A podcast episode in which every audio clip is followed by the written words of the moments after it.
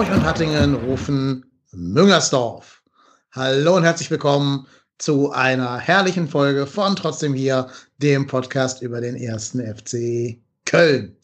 Der besagte erste FC Köln killt den nächsten Trainer diese Saison, zumindest was seine Berufsausübung vor Ort angeht. Er hat jetzt wieder ganz viel Zeit, sich Handcreme und Zahnpasta im Supermarkt zu kaufen und trägt dabei hoffentlich durchgehend eine Maske, äh, denn wir haben gegen den FC Augsburg mit 2 zu 3 nach einer spannenden zweiten Halbzeit gewonnen. Juhu. Juhu. das alles werden wir natürlich jetzt äh, ganz deutlich besprechen. Wir werden auf den nächsten Gegner vorausschauen. Wir werden außerdem auch über unseren ersten Neuzugang für die kommende Saison sprechen. Und ja, da gibt es ganze Menge, was es heute auf dem Tablett gibt. Deswegen bin ich froh, dass wir heute fachkundige Unterstützung haben. Aber bevor ich euch die vorstelle, stelle ich erstmal meinen Co-Host vor. Der Marco ich, ist da. Ich wusste, ich wusste, dass sowas kommt. Ich habe ja. hab geahnt. Ja, erste Satz anfing, wusste ich schon, ja, ja, ich weiß, wie er endet. Moin, Marco, ja, ja. grüß dich. Hi, hi. Bester Laune. Ja, ja klar. endlich mal, ne? Ach, ja, dann ist man ja gar nicht mehr gewohnt. Zwei Siege nacheinander. Hei, hei, hei. Das stimmt schon, das ist schon schön. Ja, und dann haben wir uns jetzt die echte Fußballkompetenz eingeladen. ähm, da zähle ich mich ja auch nicht mit rein in, das, in den Bereich der Kompetenz. Deswegen sind wir immer froh, wenn wir Gäste haben, die uns da bereichern können. Und ein solcher ist heute zu Gast. Bei uns ist der Felix Tamsud. Moin Felix, grüß dich. Schön, dass du da hallo, bist. Hallo, hallo. Äh, dass, äh, dass meine, meine Kompetenz so hoch geschätzt wird, das äh, fühlt sich gut an. Äh, fast wie, der, wie die heutige Form der, des ersten FC Köln, muss ich sagen. sehr, sehr schön von euch. Ja, immer gerne. Schön, dass du da bist. Da freuen wir uns immer besonders drauf. Felix, willst du direkt mal anfangen? Wie hast du denn das Spiel gegen äh, Augsburg erlebt? Ja, also ich war zu Hause und äh, habe die erste Halbzeit äh, äh, einfach äh, verfolgt wie alle anderen. Und äh, nach, der, nach der ersten Halbzeit hat ein Freund von, von mir angerufen und hat gesagt, komm, wir zoomen und trinken was und so. Ich habe gesagt, äh, naja, es gibt noch ein Spiel, also es gibt noch eine Halbzeit. Und da hat gesagt, naja, der FC führt 3 zu 0. Was, was ist das Problem? Ich sage, warte mal. Das war meine Antwort. Und äh, das äh, zeigt alles, äh, was das heißt, äh, ein Fan des ersten FC Köln zu sein, glaube ich. Aber grundsätzlich war das äh, ein interessantes Spiel aus vielen verschiedenen Gründen. Ich glaube grundsätzlich, dass wir Gründe haben für ein bisschen Optimismus. Nicht nur wegen der ersten Halbzeit, sondern für andere Gründe auch. Aber das werden wir später besprechen, glaube ich. Genau. Ja, da habt ihr schon ganz viel jetzt ähm, vorweggenommen die erste Halbzeit, muss man sagen, ich habe lange keine so gute Halbzeit mehr gesehen. Oder wisst ihr jetzt spontan eine, wo also nicht nur das Spielerische gestimmt hat, sondern auch der Ertrag in Form von drei Toren. Ne, man kann ja auch sagen, gegen Leverkusen war es ja auch nicht schlecht, spielerisch, aber da stimmte eben einfach Preis-Leistungs-Verhältnis überhaupt nicht. Während hier ja sofort auf Anhieb alles äh, gepasst hat und im Endeffekt ja auch die Tore äh, nicht nur einfach gefallen sind, sondern auch A, schön gefallen sind also dieses Duda-Ding kannst du ja quasi einrahmen und an die, an die Wand hängen. So schön war der Schuss. Das erste, das 1-0. Ähm, und vor allen Dingen, was ich auch gedacht habe, alle Tore entsprangen ja irgendwie schon im Matchplan. Ne? Mhm. Also man hat ja echt das Gefühl gehabt, die wissen, was sie tun. Die haben eine Idee, wie sie das umsetzen können, was sie da äh, gescoutet haben. Und sie haben das ja auch ganz konsequent dann auch gespielt, diesen Matchplan. Also gerade diese Pässe oder diese hohen Flanken in den Rückraum, die schienen mir totale Absicht und Matchplan eben zu sein. Anscheinend, ich gucke jetzt keine Augsburg-Spiele, deswegen keine Ahnung, aber anscheinend hat man wohl gemerkt in, in der Vorbereitung, dass ähm, die ihren Rückraum nicht vernünftig abdecken und hat da immer wieder Leute wie du da reingestellt, die ja gut aus der Distanz schießen können.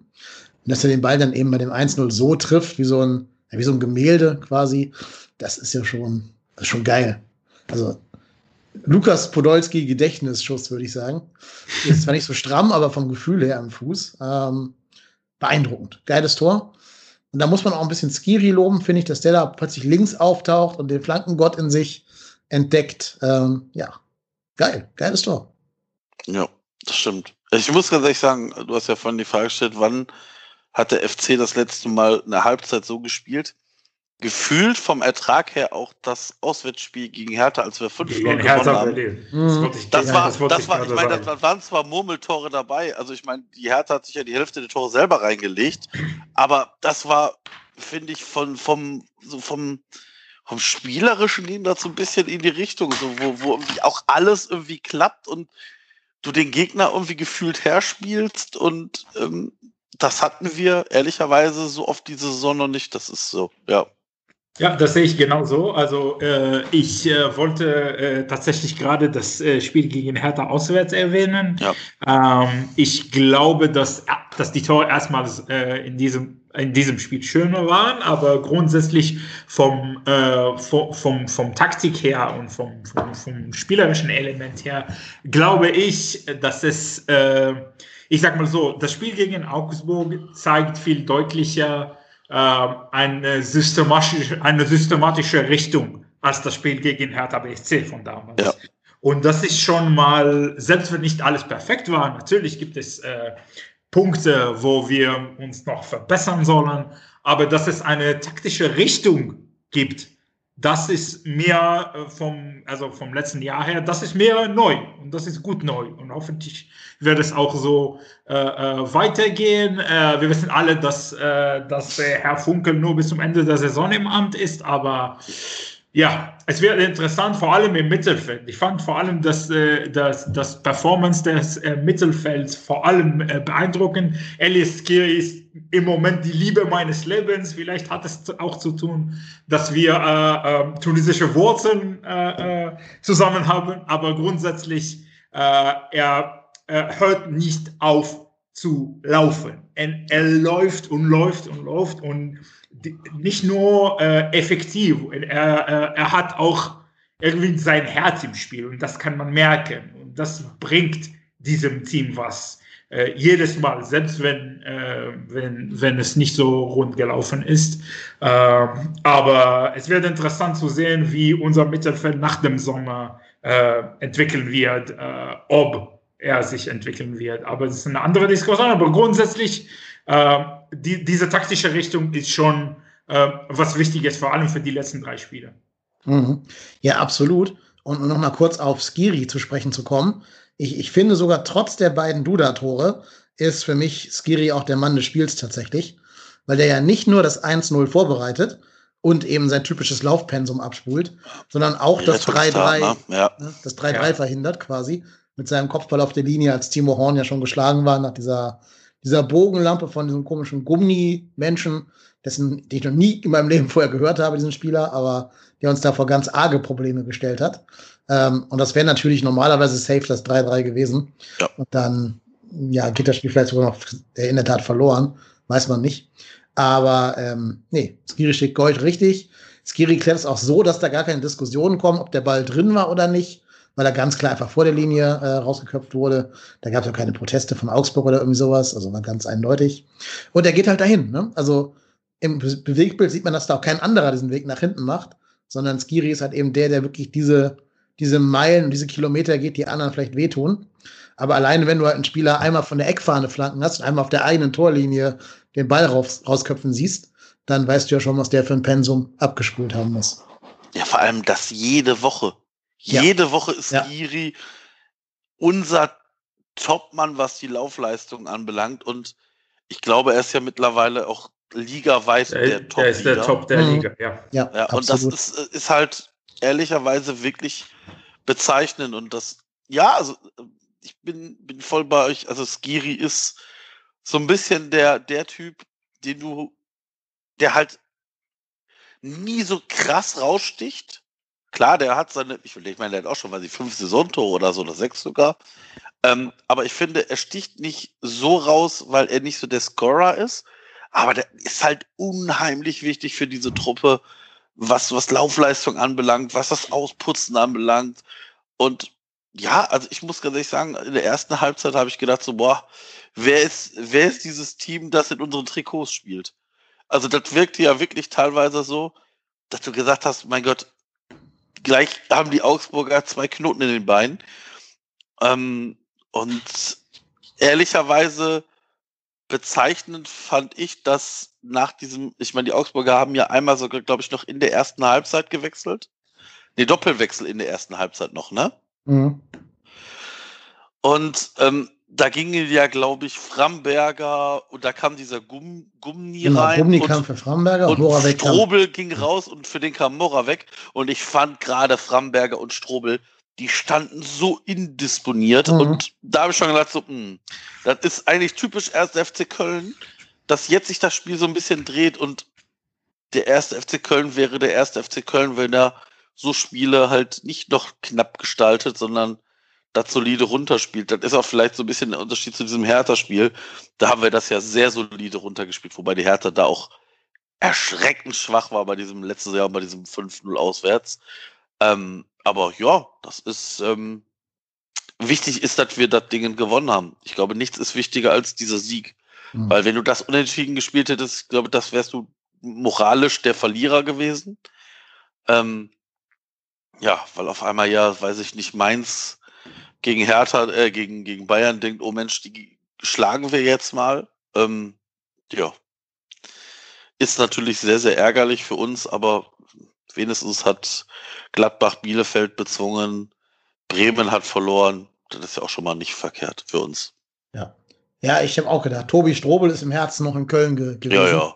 Der ja. hat also er hat zumindest nicht den Rückraum gedeckt, sagen wir so. Er hat, er hat Duda da sehr gewähren lassen. Ja, Framberger hat, also ich meine, ganz ehrlich, ich meine, wenn, wenn Benno Schmitz dich nass macht.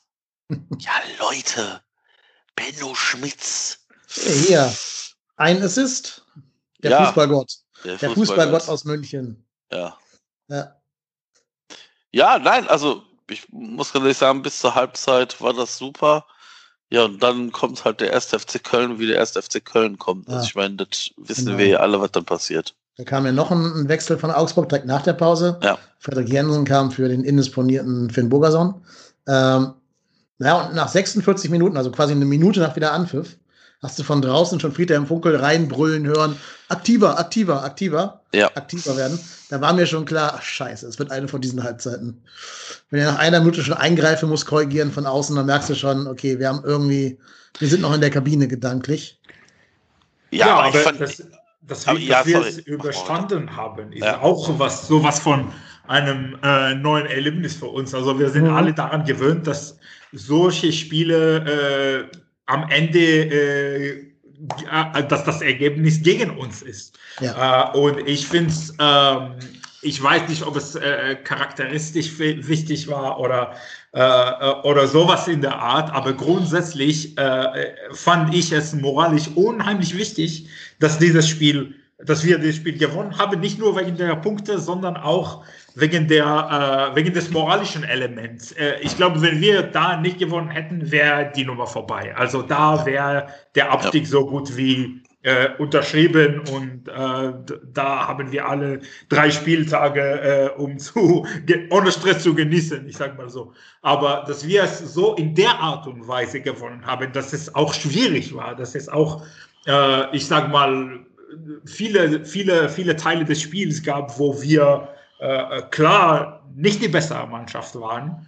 Ähm, das ist moralisch unheimlich wichtig und äh, noch, ein, noch ein Ding, was, was man absprechen kann äh, oder soll, ist, dass es, ähm, also man merkt, dass es äh, äh, Leben an der Bank gibt. Man mhm. merkt, dass äh, Friedhelm Funkel sehr, sehr, sehr aktiv ist und das im Vergleich zu Gistol der letzten Spieltage ist schon eine andere Welt. Äh, ob es den Unterschied gemacht hat oder, oder nicht, bin ich kein Psychologe, aber das ist ein, das ist erfrischend als Fan, sowas zu sehen und äh, ja, hoffentlich geht es weiter. Ja, absolut. Das sagen auch alle, die im Stadion waren, dass äh, Markus Gistol sehr, sehr wenig von außen gecoacht hat, also eingegriffen hat im Spielverlauf. Das ist anscheinend nicht sein Naturell. Und das war jetzt deutlich hörbar, wie Friedhelm Funkel da versucht hat, von außen noch irgendwie dieses Schicksal umzuwenden. Ähm, aber jetzt gieße ich doch mal ein bisschen Wasser in den Wein. Ich finde, er hat nicht, also gar nicht, auf die Wechsel von Augsburg reagiert. Also es war ja offensichtlich, dass dieser, dieser Robert Gumni äh, da auf der rechten Seite, also der Augsburger rechten Seite, machen konnte, was er wollte. Und dass Janis Horn dem da nicht viel entgegensetzen konnte an diesem Tag. Ich finde, da musst du als Trainer nach dem spätestens 1-0 reagieren. Aller, aller spätestens nach dem 2-0, wo Janis Horn ja so ganz doof wegrutscht und das so richtig blöd dann aussieht, musst du die Seite anders dicht kriegen, als nur den positionsgetreuen Wechsel Katterbach für Horn. Äh, da hat mir das Ingame-Coaching nicht gefallen. Da hätte ich mir gedacht, er muss irgendwie gucken, dass er die, die Außenbahn dicht kriegt, weil ab dem Zeitpunkt ging ja alles von Augsburg über die Seiten, über die Außen. Und das, das Innen, Innen ist gar nicht mehr viel passiert. Ähm, und da denke ich mir, das Trainerteam mit Friedhelm Funkel, aber auch mit, mit ähm, Pavlak müssen da eigentlich drauf reagieren. Also da hat mir das Ingame-Coaching nicht gefallen, respektive es hat mir gefehlt. Ja, ja, stimmt. Also ich fand auch, dass Gummi da dann der Aktivposten war und die Seite doch schon sehr entblößt war. Hm, ehrlicherweise hätte ich aber auch nicht gewusst, wie du das spielerisch ändern willst mit dem. Doch, also ich hätte eine Idee gehabt.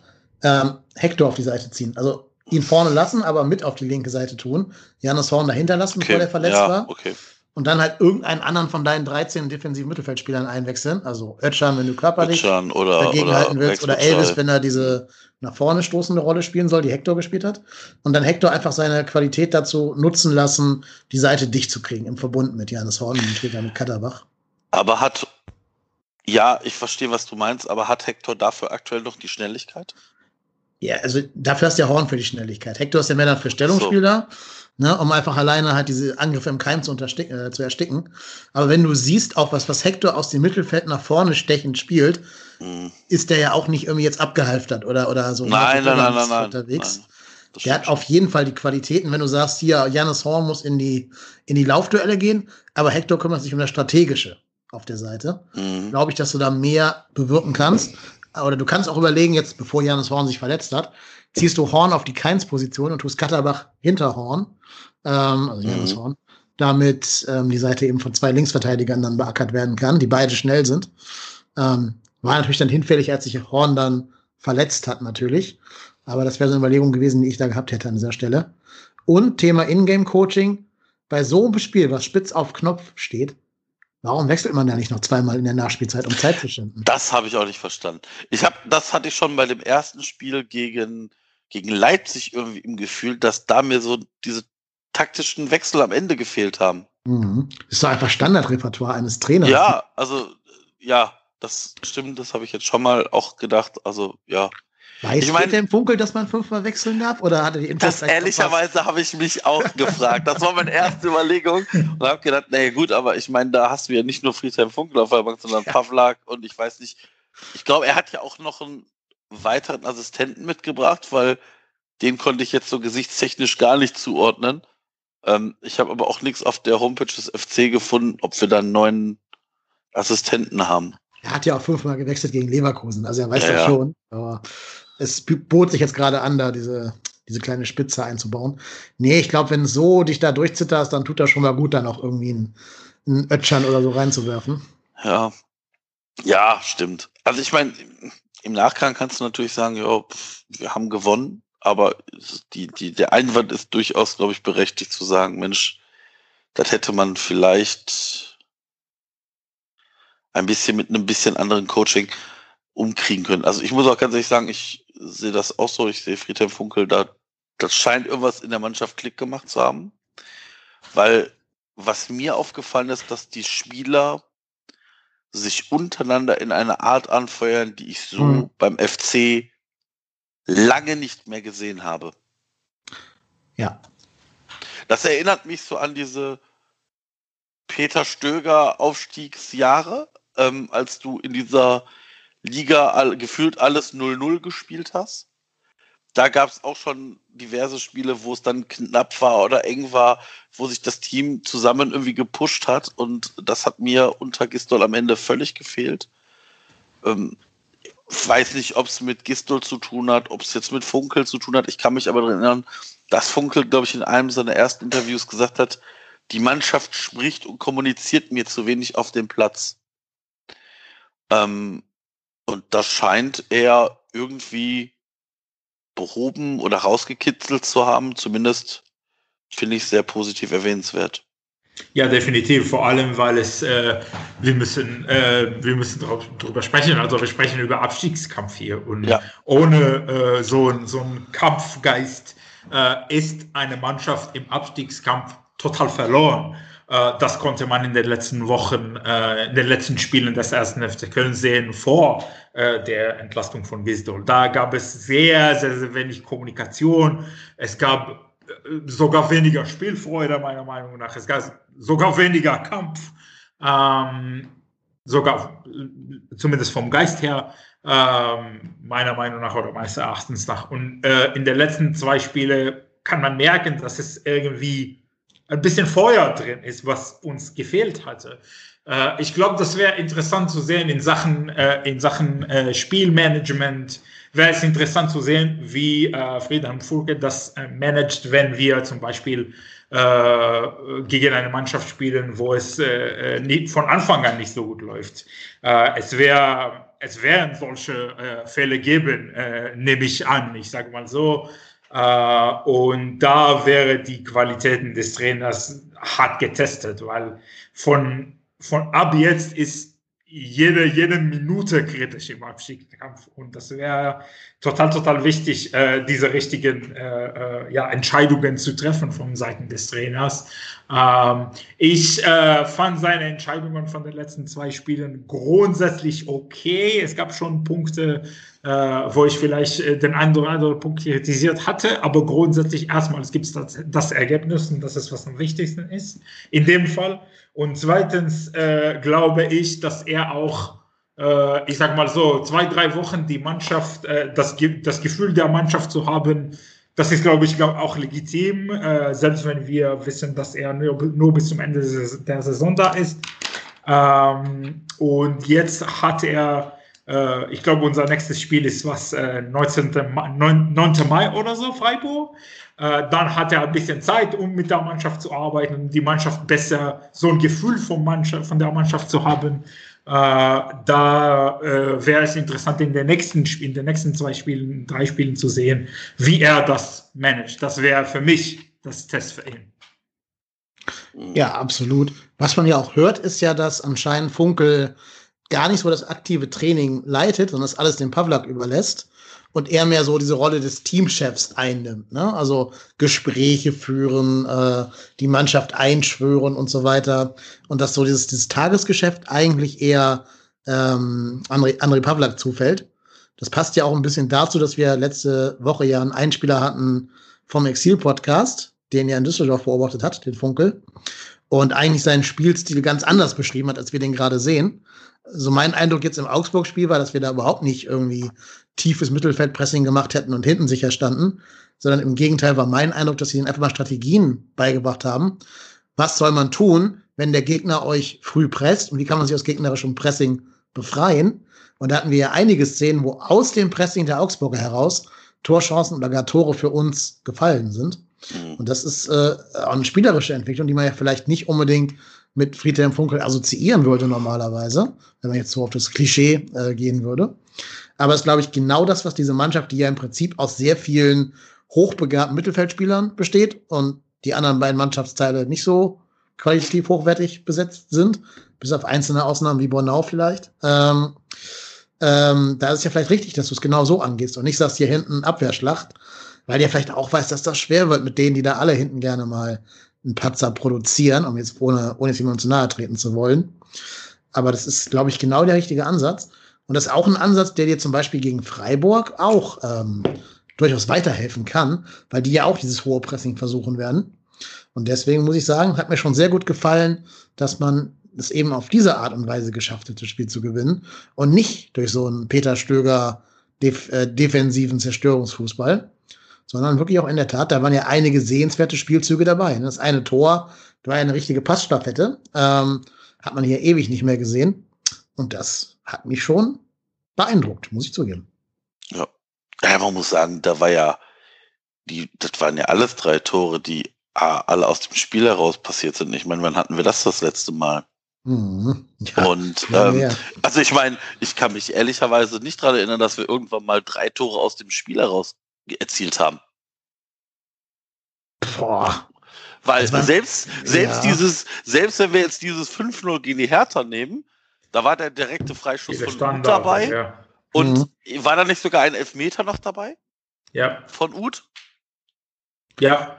Oder irgendwie sowas? Also ich meine, auch da haben wir natürlich, ähm, und da waren ja Slapstick-Dinger von der Hertha auch dabei, ne? Also wo der Jahrstein sich denn da äh, selber ins Tor murmelt. Also keins den ins Tor murmeln lässt. Also, ich meine, und äh, auch man muss auch mal sagen, auch wie Marius Wolf den Ball da durchlässt für, für keins. Nee, Mhm. für, nein, stimmt gar nicht, für, doch für keins. Für ne? keins, ja, ja. Ja, für keins. Das ist, das ist schon nicht so schlecht gewesen. Also da habe ich schon Schlechteres ge gesehen beim FC Köln.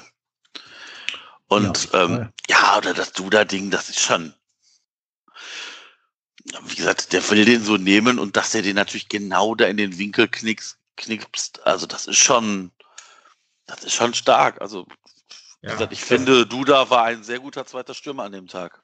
Hm. Ja, ich glaube, glaub.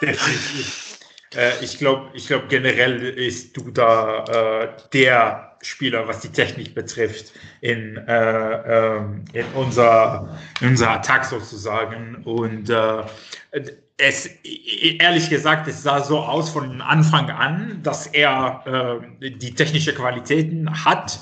Äh, und äh, aber dass es äh, so vorgekommen ist, äh, das haben wir bisher nicht so ganz gesehen und das war gut, ihn zu sehen, dass er so auch äh, sicher war und es war also vom Gefühl her war war du da definitiv da.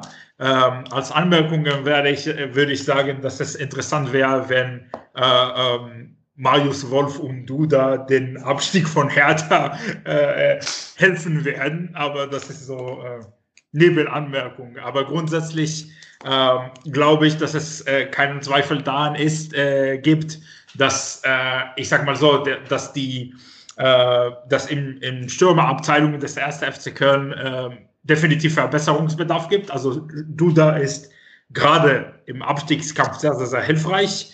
Aber nächste Saison, wenn wir in der ersten Bundesliga bleiben und meiner Meinung nach auch, wenn wir absteigen, bräuchten wir Verstärkung in diesem Bereich auf jeden Fall. Anderson, das ist so ein Spieler, wo ich am Anfang sagte, das ist eine gute Verpflichtung, das sah gut aus am Anfang. Seine Verletzungen, und ich muss sagen, auch abgesehen von den Verletzungen, auch wenn er gespielt äh, hatte, äh, scheint es mir so zu sein, dass er vom, vom Spiel her und vom Style her nicht so gut in dieser Mannschaft passt. Ähm, deswegen glaube ich, dass es da in diesem Bereich Verbesserungsbedarf äh, gibt, äh, im nächsten Saison, äh, in welcher Liga auch immer. Aber äh, ja, das, das wird man äh, auf jeden Fall besprechen, wenn wir in der Liga bleiben. Genau. Ja, ich habe gerade nochmal nachgeschaut. Ähm, das einzige Mal, dass wir diese Saison drei Tore überhaupt erzielt haben, war ja gegen Bielefeld. Aber da war das 1-0 auch nach einer Ecke, dieser Rebound, Ping-Pong, Mhm. Flipperball, wo dann nachher Marius Wolf der Nutznießer war. Also ich glaube echt, dass wir in der Tat seit über einem Jahr keine drei Tore mehr aus dem äh, Spiel heraus erzielt haben, tatsächlich.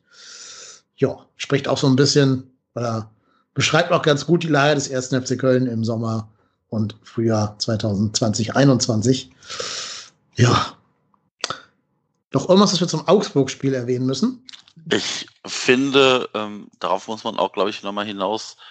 Ähm, ich finde, Sebastian Andersson, also ich finde, mit ihm haben wir einfach deutlich mehr Qualität. Das sehen wir, das sehe ich immer mehr. Ähm, das ist, ich bin ehrlich positiv beeindruckt, wenn er auf dem Feld steht, wie viel mehr Qualität es zu haben scheint. Auf jeden Fall bindest du halt immer einen Innenverteidiger vom Genau. Gegner. Ne? Ja. Ja. ja. Wir, wir haben noch zu dem Funkelthema von gerade eine Hörerfrage bekommen vom Kolonia 95. Liebe Grüße. Mhm. Kann Friedhelm Halbzeitansprachen? Das waren ja zwei verschiedene Halbzeiten gestern. Also vorgestern. Vorvorgestern. Äh, also ich bin da immer sehr vorsichtig, weil man muss auch immer noch sagen, da steht ja immer noch ein Gegner auf dem Platz. Und ich finde, Augsburg hat halt in der ersten Halbzeit auch deutlich unter ihren Möglichkeiten gespielt. Und ähm, ich finde einfach, ähm, dass wir da ich, ich finde halt, Augsburg hat in, in der ersten Halbzeit gezeigt, nicht gezeigt, das, was, sie, was man so von ihnen erwarten kann. Und demnach war es mir eigentlich schon fast klar, dass Augsburg irgendwie da nochmal äh, was anderes zeigen wird. Also, das ja, war ich, mir eigentlich klar. Ich glaube auch, das muss auch gesagt werden, dass es psychologisch irgendwie äh, erklärbar ist, wenn man wenn man 3-0 führt äh, in der Halbzeit, dann äh, wird, äh, ich sage mal, wird der Strom ein bisschen runterfallen. So ist es. Es ist auch menschlich. Äh, ich glaube, dass die zweite Halbzeit einigermaßen zu erwarten war. Äh, vor allem, weil, wie du sagst, es, weil Augsburg in der ersten Halbzeit wirklich nicht so gut war. Deswegen war diese Reaktion ein bisschen zu erwarten. Und auch dass wir ein bisschen äh, zurückgegangen sind, das war auch zu erwarten. Ähm, und äh, das muss auch gesagt werden im Kontext dieser Diskussion um äh, Halbzeitgespräche, ja oder nein. Ja, vor allen Dingen, also denk mal an das Leipzig-Spiel, ne? Da nimmt sich Friedhelm Funkel zur Halbzeit Jonas Hector zur Brust. Der kommt raus und macht nach 30 Sekunden das 2-1 oder nee, das 1-0. Mhm. Ja. 1-1, was war es? Ich weiß es nicht mehr. Wie war sein erstes Tor an diesem Abend? Äh, das ist ja dann auch eine Form der Halbzeitansprache. Also einmal hat es gut geklappt, einmal eben nicht so gut.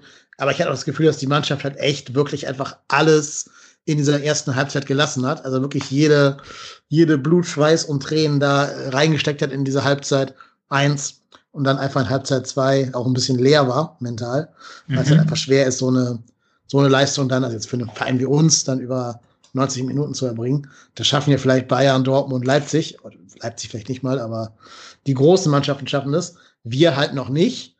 Wir alle haben bestimmt befürchtet, dass es ein Freiburg 2018 geben würde. Ne? Also ein 4-3 nach 3-0 Führung. Äh, das ist das schlimmste Spiel, was ich jemals gesehen habe.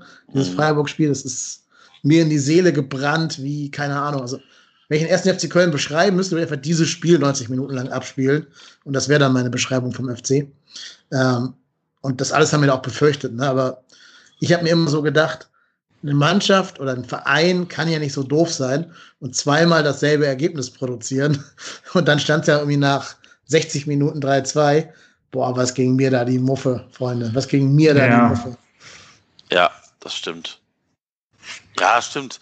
Also ich, ich muss auch ganz ehrlich sagen, ich weiß gar nicht, irgendeiner hatte dann äh, während, während des Spiels irgendwie äh, getwittert, äh, ja, das kennen wir ja und äh, jetzt noch, äh, wieso nach dem, aus dem Kontext heraus, äh, wir wissen ja, wie der FC so, Sp so Spiele spielt und gleich verlieren wir das, äh, oder ich fühle mich an das Freiburg-Spiel zurückerinnert und da habe ich gedacht, so, ja, ach was, nee, und mit, also klar sagt man das immer, ja, nee, ach nee, aber wir wissen alle, wir sind der erste FC Köln wir haben die DNA dafür, so Spiele noch zu vergurken.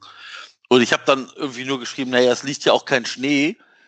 Und dann kassierst du dieses, dieses 1 zu 3 und dann denkst du dir so, ja, okay, komm, jetzt müssen wir noch ein bisschen, bisschen länger irgendwie das noch über die Bühne bringen und dann kassierst du ja auch relativ, relativ schnell danach das 2-3 und dann merkst du wieder, oh, da fängt der erste FC Köln wieder an zu schwimmen. Mhm. Ähm, ja, ja, also ich muss auch zugeben, ich habe dann ab der 60. oder ab der 63., wo das Tor dann von, von Vargas fiel, das Spiel nur durch meine, durch meine vor die Augen gehaltenen Hände geschaut. Mhm. Also immer so die Hände vors Gesicht oder so ein Arm vor die Augen bei jedem Angriff von Augsburg. Ich konnte nicht hinsehen, ich wollte das Unheil sich nicht entfalten sehen. Aber, das hat Felix gerade schon so ein bisschen angedeutet, wir haben es eben nicht verkackt. Wir haben es nicht verkackt. Ja. Wir haben keinen FC gebaut. Ähm, das ist, glaube ich, verdammt viel wert im Abstiegskampf, dass du jetzt auch das mentale Gefühl hast, so ein Ding dann doch über die Zeit schaukeln zu können. Und man muss ja auch sagen, ab der 80. auch relativ souverän. Also ab der 80. diesem, diesem Skiri Kopfballklär-Ding da, kam ja nicht mehr viel von, ähm, von Augsburg, ne? Mhm. Also die letzten zehn Minuten war ich dann wieder ein bisschen entspannter, weil wir da auch ganz gut, finde ich, äh, richtig ja. Richtung Eckfahne gegangen sind, da ganz lange den Ball gehalten haben in Form von Wolf, von Drexler und so, die dann doch ein bisschen Zeit rausgeholt haben da waren jetzt ja keine ganz großen Chancen mehr dann von den Augsburgern. Nee, und ich finde halt auch, das ist so ein Spiel, du spielst das halt dreckig zu Ende, ne? Also mhm. du, du, du machst halt genau den, die richtigen Sachen da, indem du den, den Ball zur Eckfahne bringst und, und gar nicht lang da irgendwie viel rummachst, sondern einfach sagst, jo, alles klar, wir bringen halt auch mal so ein Scheißspiel dreckig zu Ende. Ja. Und nicht irgendwie noch auf das mögliche 4-2 gehen und dir einen Konter fangen, wie, ich meine, das haben wir alles diese schon gehabt. Erinnert euch an das Spiel gegen Mainz. Da gehen wir dann ein bisschen in die Offensive und klatsch, klatsch, klatsch, kassieren wir hinten das Ding. Und ich finde, das ist halt auch wichtig. Du musst halt auch so Spiele dann dreckig gewinnen. Und da, da geht es ja nicht darum, einen schönen, Preis, einen schönen Spielpreis zu gewinnen.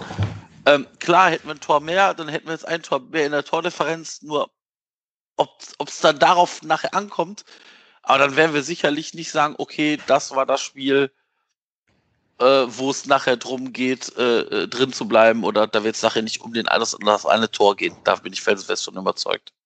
Ja, da, da bin ich bei dir. Ich glaube, äh, dass man im Abstiegskampf diese, diese Kleinigkeiten, die nicht unbedingt mega schön sind, das, das muss man machen und das muss man wissen, wie man macht und in welcher Art und Weise man das macht und äh, vor allem, wann im Spiel man das machen kann, soll oder muss sogar. Mhm. Ähm, das hat der erste FC Köln gemacht und äh, ich weiß, dass es nicht vielleicht äh, das Herz äh, des äh, Fußballfans in mir gerade, der äh, das gerade spricht, aber äh, in so einer Phase in der Saison, in so einer Zeit, wo Abstieg eine echte Möglichkeit ist, wo äh, so viele Mannschaften äh, mit uns mittendrin sind, äh, wo es echt prekär ist, das ist so, so, so ein Geist, äh, was ich von meinem Verein äh, sehen möchte. Äh, dass man auch, äh, ja, dass man auch dreckig äh, äh, gewinnen kann und auch wenn es nicht schön spielerisch ist. Und es war teilweise spielerisch sehr, sehr, sehr gut. Am Anfang vor allem, in der ersten Halbzeit. Ich meine, das ist nicht so, dass alles, ich sage mal, so italienische Fußball der 90er Jahre war. Aber das ist auf gar keinen Fall. Und äh, aber wenn es darauf kommt, in den letzten Minuten, in den letzten zehn Minuten, dass man wirklich die Zeit äh, einfach irgendwie vergehen muss, das ist genau, äh, äh, was man machen muss als äh, Abstiegskandidat. Und das haben wir erfolgreich gemacht. Und ich glaube, äh, wenn wir daran denken, dass es der erste FC Köln ist, äh, das war nicht immer der Fall. Und deswegen äh, nehme ich das als äh, eine gute Sache wahr, persönlich. Ja, absolut. Und es war, glaube ich, auch wichtig, mal gegen so einen sogenannten Angstgegner äh, den Bock umzustoßen. Gerade weil jetzt ja der nächste Verein kommt, mit dem wir es ja auch ab und zu mal ganz gerne schwer tun. Jetzt kommt ja der SC Freiburg. Da kann ich mich erinnern an ein sehr gutes Spiel unter Markus Gistol, wo Gisi Boe sein erstes und vermutlich einziges Bundesligator erzielt, aber auch an ganz, ganz viele sehr bittere Niederlagen in Liga 1 wie in Liga 2. Wir haben ja gerade schon über dieses 3 zu 4 von Nils Petersen gesprochen ähm, in der Abstiegssaison 2017-18. Aber auch in der zweiten Liga haben wir es ja oft sehr schwer getan. Ich kann mich erinnern, wie uns Jonathan Jäger mal abgeschossen hat. Ne, passte natürlich toll, dass der Jäger den Geistbock abschießt, klar. Ähm, aber solche Geschichten, oder auch in der Hinrunde, äh, 5-0 war es, glaube ich, ne, wie Freiburg da gewonnen ja. hat, weil Markus Gistol dachte, das wäre eine gute Idee. Benno Schmitz dahin zu stellen, der damals einfach nicht fit war und dann ging jeder Angriff der Freiburger über die Benno Schmidt-Seite, der total verloren war, der Typ in diesem Spiel. Aber auch der hat sich jetzt ja durch gegen Augsburg wieder so ein bisschen die Fangunst zurückgeholt, der Herr äh, Schmitz. Ja, und ich habe mal geguckt, die Gesamt Gesamtbilanz ist gar nicht mal so schlecht. In 29 Bundesligaspielen zwölfmal gewonnen, zwölfmal verloren und fünfmal unentschieden. Also viel ausgeglichener kann eine Bilanz nicht sein. Aber was erwartet ihr denn für dieses Freiburg-Spiel jetzt am Sonntag, dem 9. Mai? Schwierig. Also, wir müssen, also ich sag mal so, ich persönlich glaube, dass wir mindestens zwischen, also irgendwas zwischen sechs und sieben Punkte die Saison idealerweise noch holen müssen. Ähm, da wäre natürlich ein Punkt oder drei Punkte gegen Freiburg wichtig. Ich glaube, der SC ist ja, ich sage jetzt mal vorsichtig, so ein bisschen im Niemandsland dieser Tabelle angekommen. Für die geht nicht mehr viel nach oben. Das gucke ich mal immer, bevor ich groben Schwachsinn erzähle. Nee, für die geht nicht mehr viel nach oben. Also die haben jetzt noch, noch ein Nachholspiel, wahrscheinlich gegen die Hertha, ja. gehe ich von aus, ne? Ja. Ähm, ja, gegen die Hertha. und haben aber, ich sag mal, auf Platz 7 auf Gladbach jetzt fünf Punkte Rückstand. Also ich, die müssten eigentlich, aber irgendwie trudelt diese Sommer den so ein bisschen aus. Union ist davor, Gladbach ist davor, Leverkusen, ja, und dann werden die wahrscheinlich auf irgendwie Rang 9 einlaufen, von mir aus Rang 8 einlaufen. Mhm, also, Wobei das, das, Nachholspiel ist ja, das Nachholspiel ist ja vor uns, ne? also bevor sie gegen uns spielen, glaube ich. Achso, das Nachholspiel ist jetzt davor. Okay, ja, das heißt, die ja, hätten, könnten dann noch zwei Punkte ran sein. An die, ja, aber kann aber auch sein, dass die weiterhin fünf Punkte Rückstand ja. haben in noch drei ausstehenden Partien.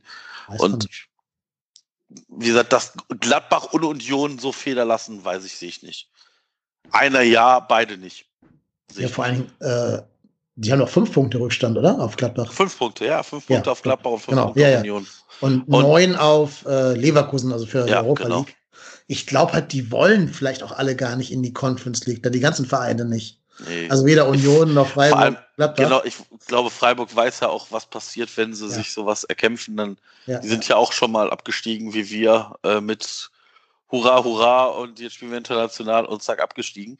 Ähm, wie gesagt, ich, ich, ich, also ich persönlich sehe beim FC diesen Willen zu gewinnen. Und vielleicht ist das ein Tacken ausgeprägter als jetzt bei Freiburg. Natürlich wollen die auch das Spiel gewinnen. Also wir werden da jetzt nicht im, im, im Schongang drei Punkte einfahren. Aber ich glaube, dass wenn Friedhelm Funkel seine Mannschaft jetzt nimmt und sagt, Leute, pass auf, guck mal, an euch hat keiner mehr geglaubt. Wir haben gegen Scheiß, die, gegen die Dosen gewonnen. Wir haben Augsburg, gegen die wir in der Bundesliga, glaube ich, noch nie gewonnen haben, gewonnen. Und jetzt müssen wir das Ding weiter rocken, weil diese ganzen Bremen, Bielefeld, Hertha, auch, auch Augsburg, die sind nur vier Punkte weg von uns. Ja. Die sind noch nicht, die sind noch nicht durch. Und wenn wir jetzt weiter auf dem Gaspedal stehen bleiben, dann können wir das schaffen. Ja, du musst ja wird, wird schwer, aber warum nicht? Also ich habe ich hab auch nicht damit geredet, dass wir gegen Augsburg oder gegen, gegen Leipzig Punkte holen. Also dementsprechend ähm, bin ich mal gespannt. Es wäre natürlich Peak FC, wenn du jetzt gegen Freiburg gewinnst, gegen Hertha gewinnst am ja, letzten Spieltag gegen Schalke einen Punkt brauchst und das halt einfach. Nein, aber, aber passt mal auf. Aber wir wissen, also guckt euch, guckt euch diese Schalker Truppe an. Ja. Wenn das wirklich jetzt passiert, dass da Harit, Stamboli und Mark Uth nicht mehr spielen werden. Und das kann man persönlich, menschlich sicherlich alles nachvollziehen, wenn die das nicht tun. Dann, diese Truppe ist so tot. Diese Truppe ist so tot. Wenn du, wenn du das am Ende nicht schaffst, gegen die drei Punkte zu holen, oder die Punkte, die du brauchst, vielleicht reicht ja auch nur einer, dann hast du es halt nicht verdient. Und dann hast du es nicht verdient, weil du am letzten Spieltag gegen Schalke verlierst, sondern weil du es nicht geschafft hast, 40 Punkte zu holen. Über das Schalke-Spiel werde ich nicht sprechen, aus Jinx-Gründen. Aber ich glaube grundsätzlich, dass ähm, ich sehe das Freiburg-Spiel als das wichtigste Spiel ja. der letzten ja, äh, drei auch. Spiele. Das, das, so sehe ich das. Äh, ich glaube, dass dieses Spiel zeigen wird, ähm, wie, inwieweit Friedhelm Funkel diese Mannschaft äh, in den Griff hat nach der Gisdol-Zeit. Ich glaube, dieses Spiel wird auch zeigen, ob dieses äh, Kampfgeist und diese, diese, diese, diese neuen spielerischen Ideen, worüber wir gerade gesprochen haben, ob es auch gegen äh, Gegner umsetzbar sind, die nicht unbedingt, äh, die auch äh, spielerisch und grundsätzlich auch in der Tabelle besser als der erste FC Köln sind. Ähm, und äh, das wäre ein interessantes Spiel aus dieser Sicht. Ähm, das Hertha-Spiel, äh, ich sag mal so, ich sehe das Spiel gegen Freiburg als das wichtigste Spiel, weil wenn wir da nicht, äh, nicht punkten würden, gibt es auch die, die Chance, dass es bis zum Hertha-Spiel, ich sage mal, weniger relevant ist. Ne? Also wenn Hertha jetzt mhm. äh, in diesen zwei Spielen vor, dem, vor unserem Spiel gegen die, äh, wenn die da punkten würden, äh, vor allem wenn sie mindestens ein Spiel gewinnen, äh, dann wäre der erste FC Köln in einer sehr, sehr problematischen Situation. Deswegen sehe ich das Freiburg-Spiel als äußerst wichtig, ähm, vor allem weil das Hertha-Spiel danach kommt. Ähm, deswegen wird es äh, auf vielen verschiedenen Ebenen interessant und äh, ähm, wie gesagt, über Schalke spreche ich nicht. Äh, ich habe irgendwie das schlechteste Gefühl der Welt bezüglich dieses Spiels. Ich habe irgendwie das Gefühl, dass wir da irgendwie einen Punkt brauchen würden oder so. Und auch das wäre, ich weiß es nicht. Also das ist so, das ist, wie ihr sagtet, wie ihr sagtet sogar, äh, das ist sehr, sehr, sehr FC-mäßig, äh, sowas zu gestalten, wenn du einen Punkt brauchst gegen einen Absteiger und dann verlierst du. Deswegen aus Jinx-Gründen werde ich mich über dieses Spiel nicht äußern, aber hoffentlich wird die Sache, ich sag mal, in einer guten Position bis zu dem Schalke-Spiel. Das ist meine Hoffnung zumindest. Ja, definitiv. Und das Gute ist ja auch, selbst wenn Freiburg die Gelegenheit hat, an äh, Dortmund, äh, Quatsch, an Leverkusen nochmal ranzukommen oder an Gladbach, dann heißt das ja zwingend, dass die gegen ähm, Hertha gewonnen haben müssen, ja, weil die spielen ja genau. gegen die. Und das mhm. ist für uns ja nur von Vorteil. Also, ja. lasst die ruhig mal rankommen, das ist ja gut. Ich meine, wir müssen ja eh sagen, ich lese euch mal jetzt eben die Restprogramme der einzelnen Typen da unten drin vor, der Abstiegskandidaten. Mainz spielt jetzt seit, also Mainz ist ja wirklich gerade on top, ne? Die haben ja die, die Serie schlechthin. Und die spielen jetzt als nächstes gegen Hertha. Die jetzt irgendwie seit wie vielen Tagen und Wochen nicht mehr trainieren durfte. Zwei Wochen. Ja, zwei Wochen bis dahin, genau. Sie durften ja immer nur zu Hause individuell trainieren, aber nicht als Team. Und die werden dann vorher vielleicht irgendwie so zwei Trainingseinheiten gemeinsam haben. Ähm, und der Torwart, glaube ich, von denen fällt ja auch aus. Ich meine, der hätte ja tatsächlich einen schweren Covid-Verlauf erwischt, leider. Und müsste deswegen zum Zusehen verdammt sein. Meine ich zumindest gehört zu haben. War es ähm, Plattenhart? Ja, auch beide, ne? Also so, sowohl hier ich Jahrstein immer, als auch. Ich habe immer nur Plattenhart gehört, deshalb. Nee, ich meine, Jahrstein wäre sogar im Krankenhaus gewesen, leider. Ah, okay. Oh, ich weiß nicht, was mit, was mit Schwolo ist, ob der verletzt ist, weil der eigentlich Nummer eins wäre bei denen. Da bin ich jetzt zu weit weg von, von Hertha. Keine Ahnung. Hätte ich mal meinen Chef fragen müssen. Äh, aber auf jeden Fall glaube ich, dass, ich, dass da zwei Spieler relativ hart erwischt worden sind, leider, was ich halt echt schade finde. Und da muss man auch tatsächlich sagen, da sind alle sportlichen Belange dann komplett egal, wenn es um sowas geht. Also mir wäre lieber, die beiden wären gesund und Hertha würde in Bestbesetzung absteigen, als wenn noch zwei Menschen ihre Gesundheit äh, aufs Spiel setzen. Ja. Ne? Aber äh, um darauf zurückzukommen, also Main spielt jetzt erstmal gegen Hertha und ist danach vermutlich schon aus dem Gröbsten raus, ehrlich gesagt. Dann haben die 37 Punkte, wenn es gut läuft. Mhm. Äh, und danach halt noch gegen Frankfurt, Dortmund und Wolfsburg. Selbst wenn die jetzt gegen Hertha verlieren sollten, Mainz ist ja bekannt dafür, immer am vorletzten Spieltag gegen Dortmund zu gewinnen. Da gab es ja zwei Saisons in Folge, wo die gegen Dortmund den Klassenerhalt perfekt gemacht haben. Also wo, allerdings muss man dazu sagen, da ging es für Dortmund um nichts mehr, ne? Das weiß ich nicht, ob die nicht noch irgendwelche Chancen für irgendwas gehabt hätten. Nein, nein. War, ich habe es nachgeguckt, war jeweils ein, un, ein, un, äh, also war ein unwichtiges Spiel für Dortmund. Also zumindest hat es nachher nichts mehr ausgemacht. Also ich, äh, ja, ich meine, gut, Mainz hat jetzt auch gegen die Bayern gewonnen, hat jetzt auch keiner mitgerechnet. Ist natürlich für uns jetzt maximal unglücklich, aber nochmal, wir haben da genug Teams noch mit in die Verlosung gebracht, auch Augsburg mit dem Sieg gegen, gegen Augsburg. Du hast Augsburg, du hast Bremen, du hast Bielefeld und du hast Hertha. Und du musst einen mindestens noch hinter dir lassen. Ja. Einen. Das ist das, ich sag mal, das Minimalziel. das ist Minimalziel Relegation. Mhm. Das hätte, hätte mir das vor dem Leipzig-Spiel einer gesagt, hätte ich den hätte ich es auch nicht geglaubt. Da war ich der felsenfesten Überzeugung, wir sind abgestiegen. Und dass wir uns allein in diese Position gerückt haben, ist selber irgendwie zu wuppen, ist halt ultimativ wichtig. Absolut. Ähm, und was ja auch noch ein Vorteil sein kann, da unten spielen noch super viele gegeneinander. Wir können ja mal den, den Spielplan weiter durchgehen. Augsburg hat ja gerade seinen Trainer rausgeschmissen. Heiko Herrlich ist nicht mehr oh, schade, der aktuelle Trainer. So ein sympathischer haben, Typ. Haben wir eigentlich Lucien Favre auch gekillt, damals mit dem Sieg gegen Dortmund in der Hinrunde? Sind wir zum zweiten Mal Trainerkiller geworden? Irgendeinen, irgendeinen haben wir, glaube ich, dieses Jahr schon rausgekegelt, ja. Ob es jetzt Favre war, bin ich mir unsicher. So viele können es ja nicht gewesen sein. Bei, bei Bielefeld war es nicht, der Trainer. Äh, bei Mainz war es vielleicht. Nee, oder? Ach, weiß ich, egal. Wurscht. Weiter im Text. Ja, auf jeden Fall spielt Augsburg jetzt mit neuen Trainer, mit Markus Weinziel gegen den VfB Stuttgart. Wo man sagen muss, Stuttgart hat alles hinter sich. Die haben sehr viele Verletzte. Ne, Silas ist verletzt. Äh, ich glaube, González auch. Da geht nicht mehr so viel bei denen. Ja, und danach spielen sie gegen Werder Bremen. Also das Spiel wird für die Gesamtkonstellation extrem wichtig sein. Jetzt Augsburg 33 Punkte und Werder 30 Punkte. Werder Bremen hat heute mit großer Pressemitteilung verlautbaren lassen, dass sie an Flori Kofeld festhalten wollen. Finde ich auch ganz gut für uns. Ähm, ja, und die haben ja auch nur einen Punkt mehr als wir, ne? Bis jetzt, ja. Bremer. Gegen wen Dann, spielen die noch? Ja, die Bremer spielen noch gegen, Achtung, Bayer Leverkusen, gegen die gerade erwähnten Augsburger und gegen unsere Freunde vom Niederrhein, gegen Mönchengladbach. Die aber, also die brauchen ja alle noch Punkte. Ne? Die brauchen alle noch Punkte. Sowohl ja. Leverkusen als auch Gladbach wollen noch in die. Und vor allem und Augsburg zu dem Zeitpunkt brauchen sie auch noch Punkte, ja, um es genau. definitiv festzumachen. Ne? Und Leverkusen und Gladbach, die wollen beide nicht in diese scheiß Conference League. Die wollen also beide Platz 6 erreichen. Mhm. Weil ich jetzt nicht weiß, was da mit Pokal noch passieren kann oder so, keine Ahnung. Ähm, aber trotzdem wollen die beide safe Platz 6 haben und nicht Platz 7. Die werden also auch da noch kämpfen, kratzen, beißen.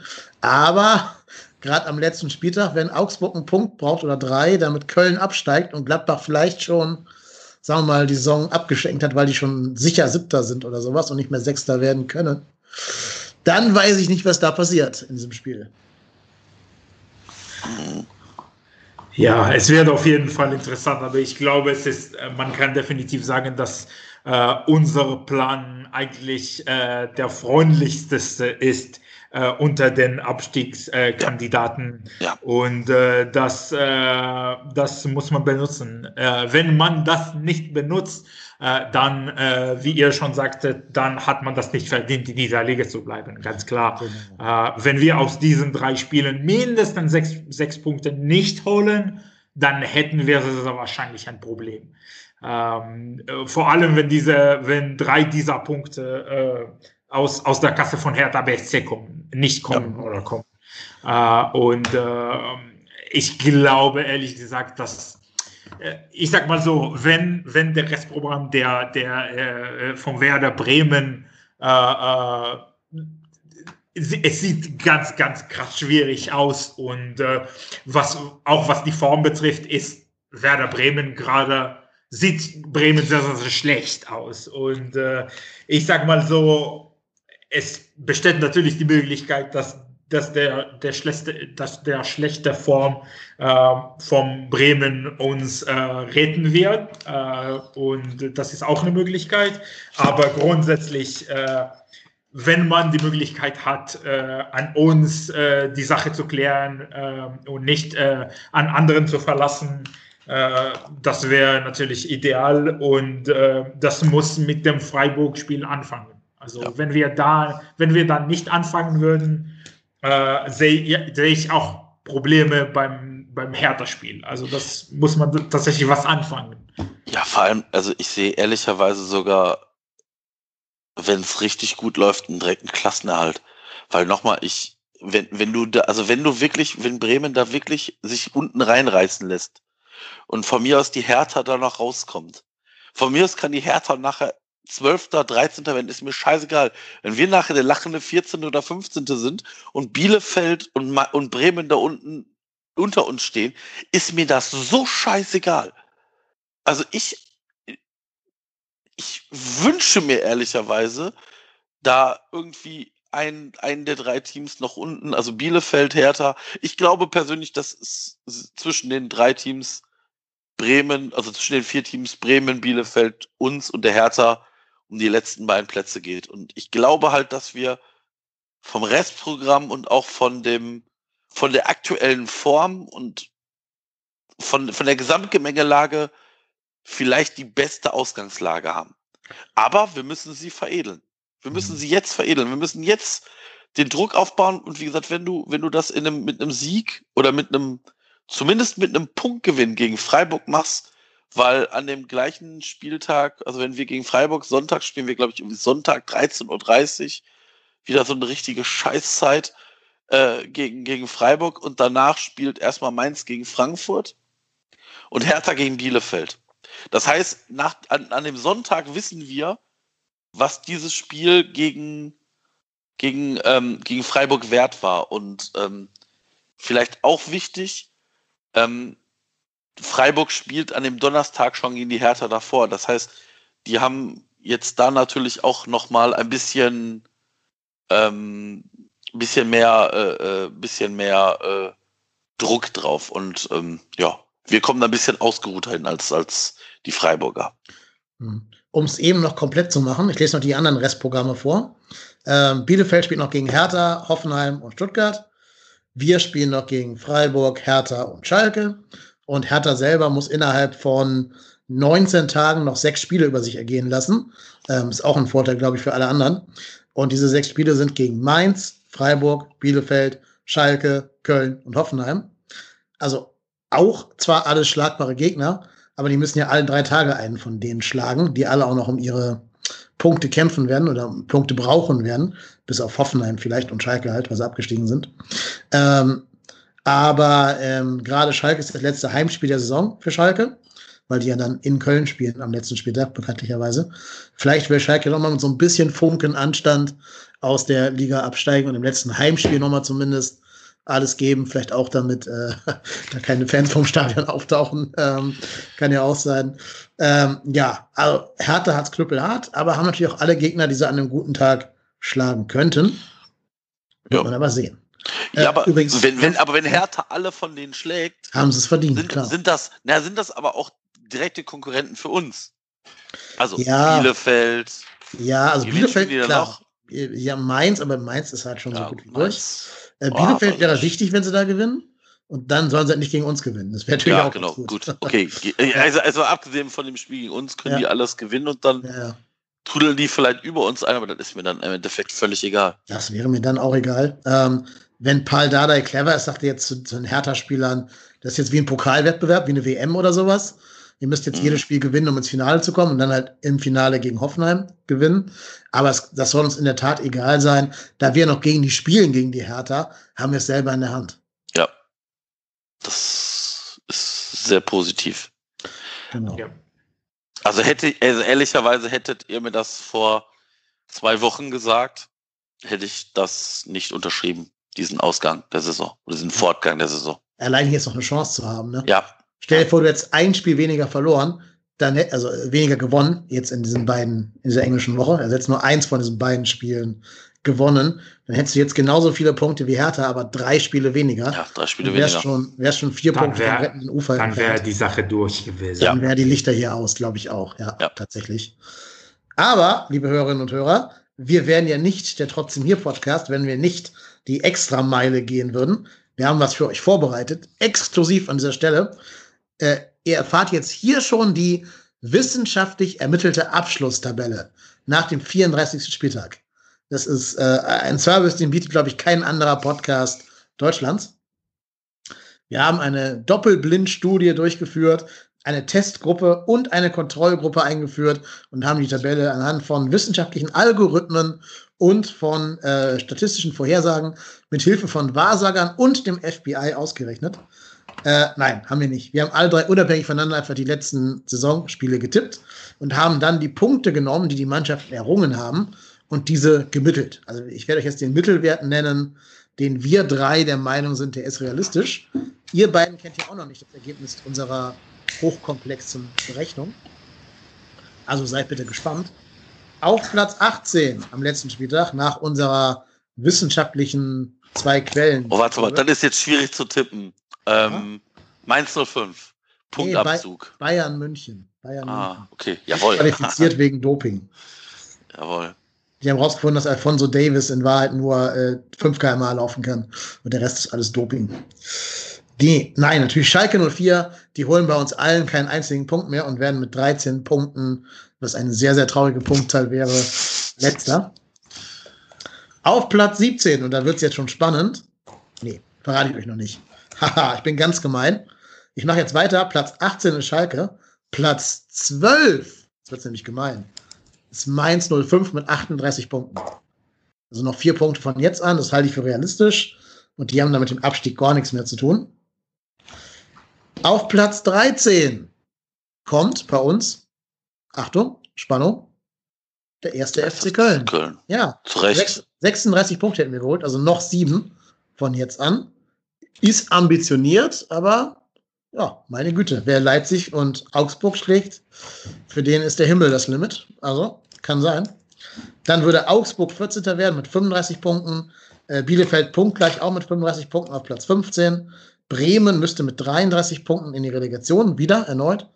Und äh, Hertha BSC mit 32 Punkten würde direkt absteigen. Das wäre schon relativ sensationell, wenn Bremen wieder gegen Heidenheim in die Relegation müsste. Ne? Das wäre schon irgendwie noch nie da gewesen, vermutlich zwei Jahre in Folge genau die gleiche Relegationspaarung. Ja, also haben wir jetzt hier ausgeklügelt. Ne? Das beantwortet auch die Fragen vom Reik, weil der Reik hat uns gefragt, wie viele Punkte brauchen wir für die Relegation und den Klassenerhalt. Äh, mit 33 Punkten wird man nach unserer Tabelle Relegationsteilnehmer und mit 34 Punkten würde man schon direkt die Klasse halten. Das wären also noch fünf Punkte, die wir bräuchten. Und das ist jetzt nicht komplett unrealistisch. Nö. Ja, haben wir, glaube ich, hier den Abstieg jetzt gerade entschieden. Äh, ne? Atme durch, Sie, atme durch, alles ja, ja. easy. Wir haben das alles easy. Geklärt. Ihr habt es hier zuerst gehört bei uns. Wenn es nicht eintreten sollte, bitte verklagen Sie uns nicht. Ja, mit diesem, mit diesem, Optimismus, mit, mit diesem Optimismus äh, können wir uns alle am ersten Spieltag der Saison, nächste Saison treffen, am Stadion mit einem Bier und äh, äh, da gewinnen wir äh, gegen Gladbach oder so. Also äh, überhaupt lass, mal wieder, lass uns diesen Optimismus zu nächster Saison nehmen. Äh. Überhaupt mal wieder mit irgendwem treffen und ein Bier trinken, wäre ja. schon ganz geil. Ja, am Stadion mit Zuschauern. Ja, ja wobei ja, ich das, ja. ja, mal schauen. Schauen wir mal. Kriegen wir hin. Ja, ja, ich bin gerade aus Israel gekommen und ich bin echt nur traurig äh, in diesem ja. Bereich. Deswegen ja, kann ich mir vorstellen bin ich bei euch. Bin ich total die, die sind bei, bei 120 Prozent Impfquote oder sowas, ne? Ja, 170 sogar. 170, ja, es krass, ist, ja. Es ist krass. Also da, da ist das Leben komplett normal und ja. da habe ich mit vielen Freundinnen und Freunden Bier getrunken und so. Und das fällt mir enorm sehr hier in Köln. Und, du musstest äh, dann auch 14 Tage erstmal richtig in harte Quarantäne, ne, als du angekommen bist? Ja, Zehn Tage, aber Zehn Tage, ja. mit zwei Tests, aber mhm. es war äh, sehr, sehr, sehr strikt, die Quarantäne. Also da ruft die Polizei an, um zu bestätigen, dass du in Quarantäne ja. bist. Also es ist, äh, man setzt es durch. Und äh, ja. Äh, man kann nur hoffen, äh, wir sind alle Optimisten in diesem Podcast und man kann nur hoffen, dass es äh, gerade mit der Impfung wirklich weitergeht und dass es bis, zum bis zur nächsten Saison werden wir uns alle äh, am Angang äh, äh, Südost oder so mit einem Bier vor einem Spiel in der ersten äh, Fußball-Bundesliga. Das klingt saugut, alles, alles davon. Ja. Was auch saugut klingt, ist ein Transfer, der heute durchgesickert ist, also sogar offiziell verkündet wurde vom 1. FC Köln. Ähm, und ich muss sagen, also ich war äußerst erstaunt. Ähm, der erste FC Köln wird proaktiv tätig auf einer Position, wo er jetzt gerade fünf Spiele hat, aber nächstes Jahr irgendwie nur noch zwei haben wird, wenn alles normal läuft, wird also im Vorfeld schon tätig, holt einen Spieler, der von Frankfurt und aus Italien Interesse geweckt hatte, ähm, der 23 ist, also noch nicht, sagen wir mal, abgehalftert ist ähm, und der noch alles vor sich hat, gibt ihm einen Vierjahresvertrag und schafft es vielleicht sogar Werte zu schöpfen und holt damit auch den Kapitän von Rapid Wien. Die Rede ist natürlich von Dejan Jubicic. Ich vermute, ich hoffe, ich habe es richtig ausgesprochen. Bevor wir da jetzt einsteigen, haben wir die ganze Podcast-Szene von Wien in Aufruf gebracht, dass wir uns doch bitte alle mal äh, eine Einschätzung zu, zu Dejan schicken möchten. Und das haben wir doch alle getan. Deswegen haben wir heute nicht eine, sondern gleich zwei Einschätzungen.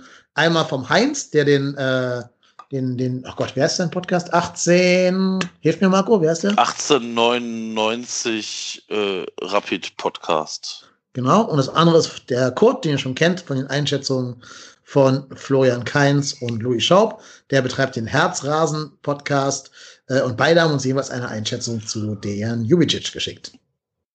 Welcher möchtest du denn anfangen, ist jetzt die Frage. Fang nochmal mit ähm, Kurt an, weil die ist ein bisschen kürzer. Ja, hallo, hier ist der Kurt aus Wien. Ich mache den Fanblog Herzrasen Rapid für Rapid Wien, den österreichischen Rekordmeister. Und der FC Köln hat es wieder getan. Sie haben sich wieder einen unserer Spieler geholt. Nach Louis Schaub und Flo Kainz ist es diesmal der Dejan Lubicic, äh, unser Kapitän. Ein ganz junger Spieler noch.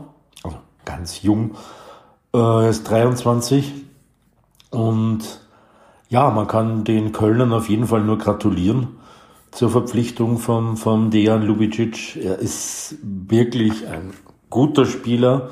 Er hat auf jeden Fall großes Potenzial.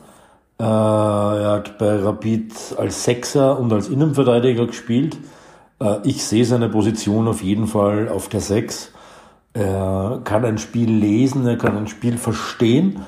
Er ist körperlich stark, er ist körperlich gut, ohne jetzt der, der, der große Henker zu sein. Aber er ist stark, seine Physis ist gut. Er ist schnell, er ist technisch stark. Äh, und ja, es, wahrscheinlich kann man eh nichts Besseres über einen Spieler sagen als Rapid-Fan irgendwie, äh, ja, es tut uns wirklich leid um unseren jungen Kapitän. Kapitän zeigt ja auch schon, dass er bereit ist, Verantwortung zu übernehmen. Er hat das gut gemacht. Er ist ein, wirklich ein, ein heller Kopf, ein ruhiger, angenehmer Typ. Also kann man dem ersten FC Köln wirklich nur gratulieren zu einer richtig guten Verpflichtung und ich wünsche dem Dejan in Köln auch alles Gute. Danke. Wir danken, würde ich sagen. Ne? Das war der Kurt. Und wollen wir direkt in Folge dann noch den, äh, den Heinz hören? Ja, das brauche ich jetzt ein paar Sekündchen. Hallo liebe Kollegen vom Trotzdem hier Podcast des ersten FC Köln. Hier spricht Heinz aus Wien. Ich betreibe den vom Verein unabhängigen Podcast 1899 FM des SK Rapid. Zunächst gratuliere ich euch zum ähm, Transfer von Dejan Novicic, ein Spieler, den ich äh, eigentlich immer sehr geschätzt habe. Äh, ein, wie ich immer sage, ein Kind Rapids, also sprich, der schon als kleines Kind für unseren Verein gespielt hat und äh, also ziemlich alle Auswahl von Nachwuchsmannschaften äh, durchgegangen ist bis zur Kampfmannschaft und immerhin bis zum Kapitän. Ähm, mit dem Dejan bekommt er einen in erster Linie zentralen Mittelfeldspieler, der so irgendwie eine Position zwischen ja, 6 und 8 agiert, ist aber auch einsetzbar in der Innenverteidigung, hat letzte Saison im Finish der Meisterschaft eine ausgezeichnete Saison als Innenverteidiger gespielt aufgrund von Personalmangel. Äh, Dejan ist speziell in der Defensive in der, oder auch in der eigenen Hälfte ein extrem passsicherer Spieler, wählt hier immer eher eine sichere Variante, geht dann nicht allzu viel Risiko ein, äh, hat aber auch in der Offensive sehr, sehr starke Passqualitäten, also glaube ich fast 70 oder 75 Prozent einer offensiven Pässe kommen an den Mann. Das ist äh, für diese Position schon durchaus beachtlich. Wie gesagt, Passsicherheit, Genauigkeit, er ist ein technisch sehr, sehr beschlagener Spieler, äh, wirkt körperlich vielleicht nicht ganz so robust, äh, wie man es jetzt vielleicht gewohnt ist, ist aber ein sehr, sehr kampfbetonter Spieler, vor allen Dingen hat auch ein sehr, sehr gutes Stellungsspiel.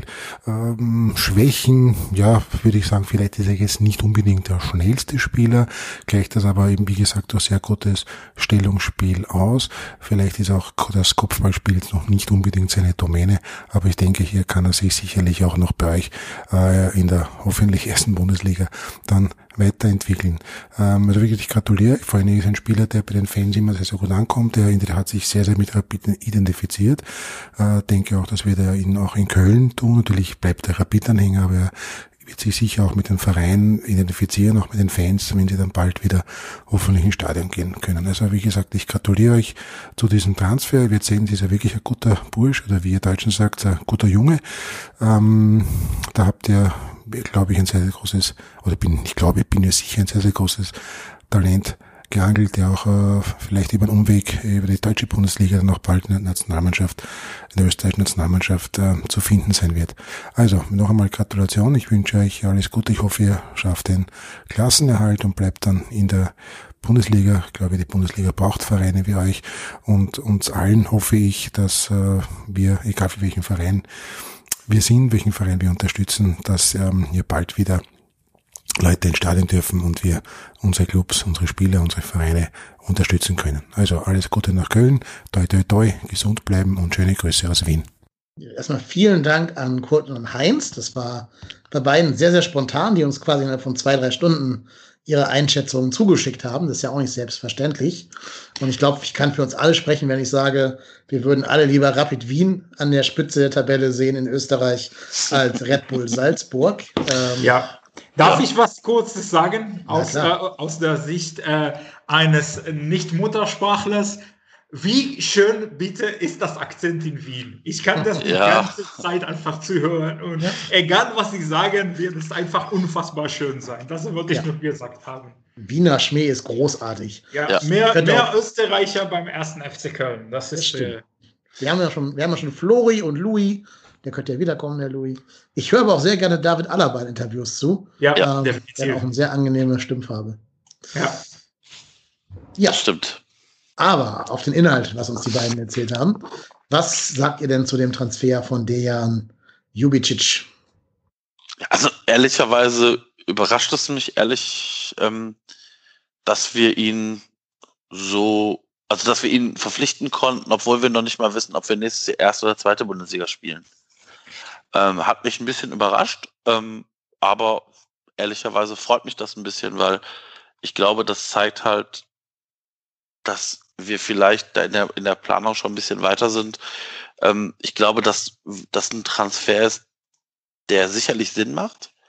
Ähm, unabhängig davon, ob uns noch Spieler verlassen werden, haben wir nächstes Jahr von den Spielern, die jetzt im zentralen Mittelfeld spielen, zwei weniger.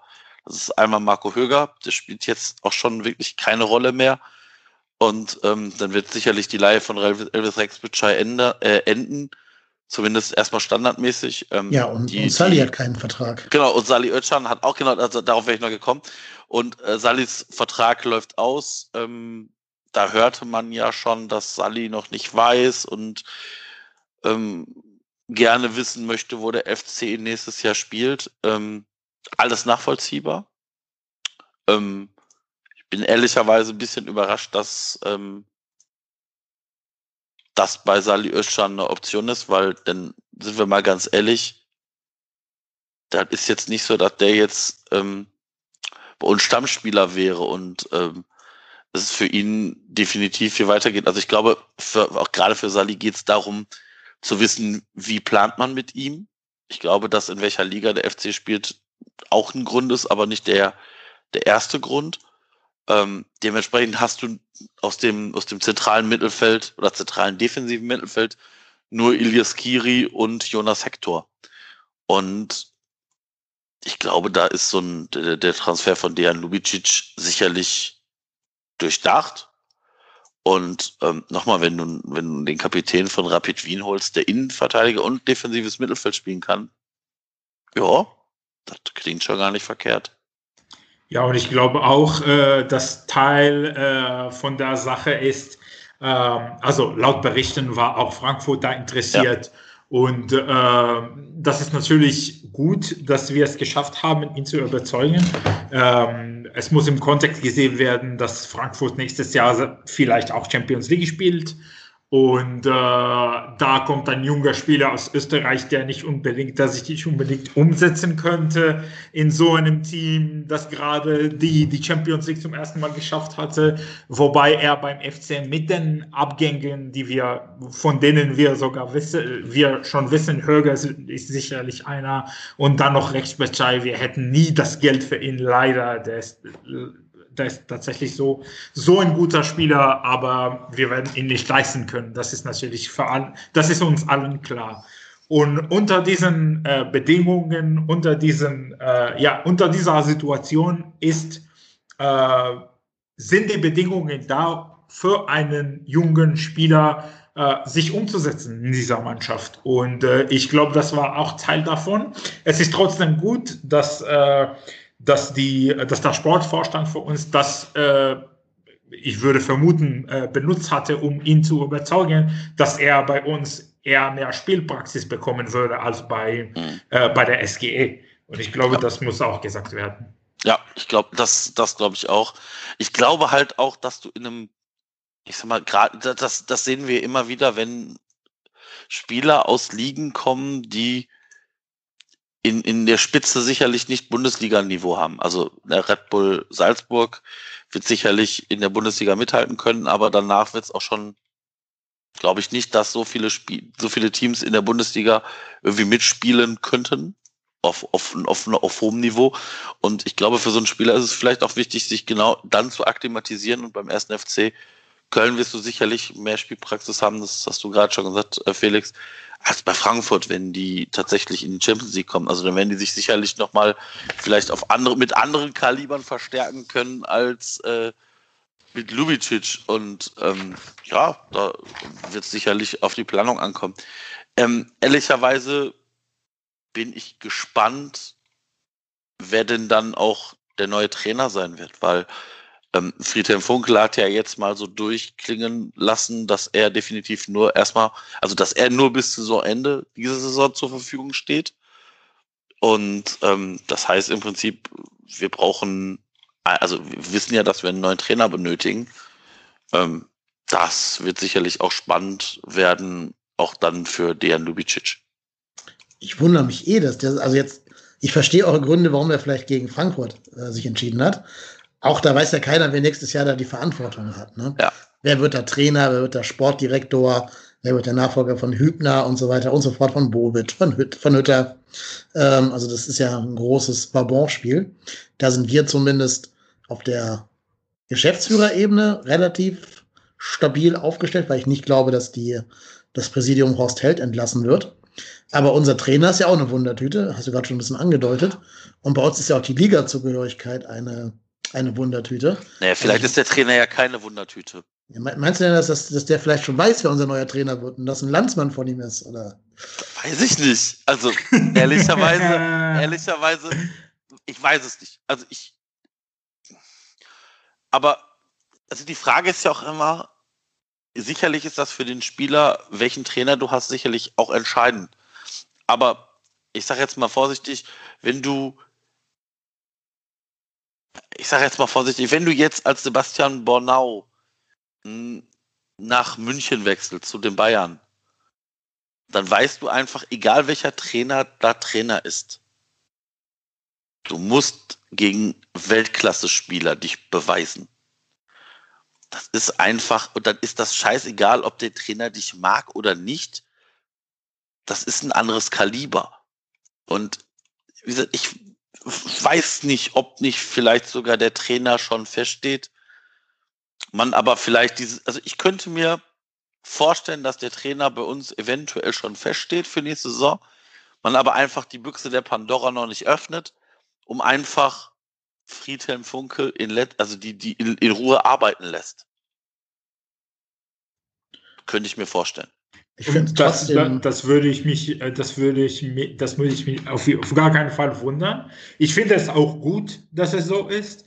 Ähm, ich bin auch der Meinung, dass da irgendwelche, ich sag mal Sachen, wenn nicht explizit gesagt wurden, dass zumindest so äh, äh, und so als Unterstellungen gesagt wurden, dass man irgendwie die, eine Richtung verstehen kann. Ich könnte mir kaum vorstellen, dass ein junger Spieler bei einer äh, bei einem Verein äh, unterschreiben würde, wo er nichts 0,0 äh, weiß, wo, wo die Mannschaft hingeht und was die Richtung ist in Sachen Trainer.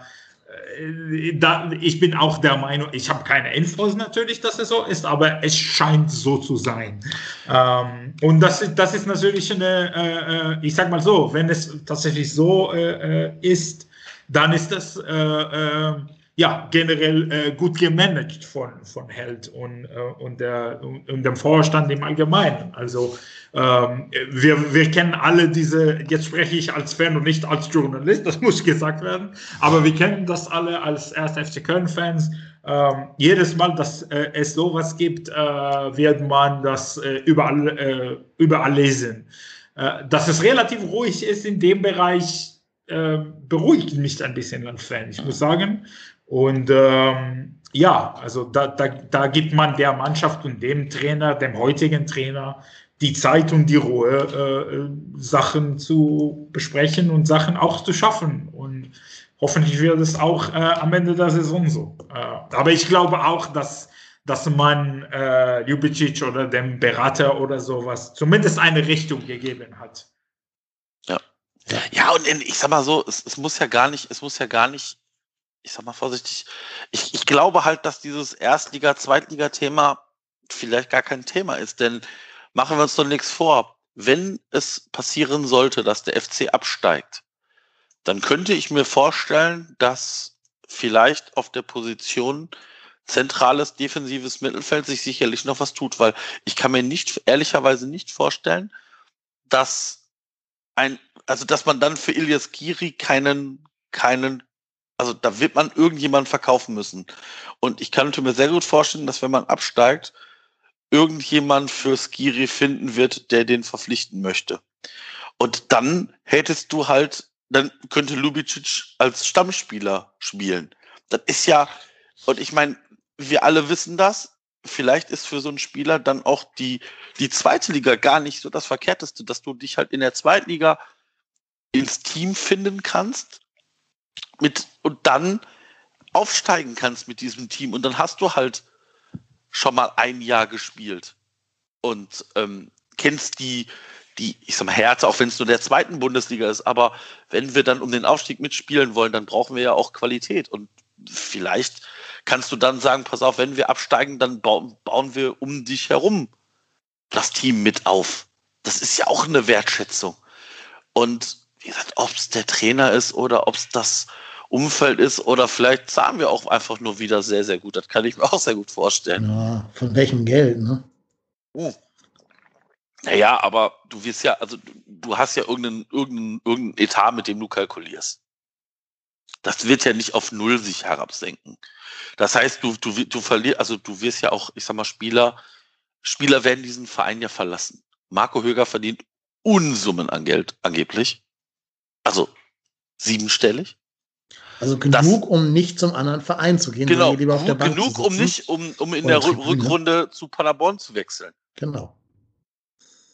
Ja, ne, das stimmt. Du sparst auf allein dadurch Geld, klar. Aber äh, ich würde mal behaupten, dass Giri sowieso geht, egal welche Liga. Ich habe das Gefühl, dass der Transfer schon so ein bisschen damit besiegelt jetzt quasi ist und schon eingepreist ist der ist halt einfach auch eine Nummer zu gut für uns, muss man leider sagen. Ja, das kann ja, das kann ja sein, aber ich meine, das ganz ehrlich, wenn wir, also wenn Skiri geht, dann kann ich da nichts Negatives finden, weil klar wäre das schade, weil wir einen Wahnsinnsspieler verlieren, aber wenn wir für den richtig, also was heißt richtig Knete kriegen, mehr Knete kriegen, als wir für ihn bezahlt haben, dann wünsche ich ihm alles, alles erdenklich Gute.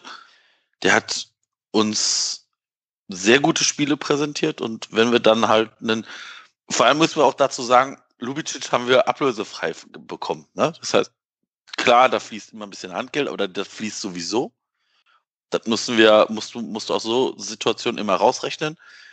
Der bekommt einen Vierjahresvertrag und da hast du einen Spieler, den du nochmal weiterentwickeln kannst. Und das ist genau diese Preisklasse an Spielern, die ich mir eigentlich ein bisschen wünsche das, was ich eigentlich vor der Saison auch gerne im Sturm noch gesehen hätte.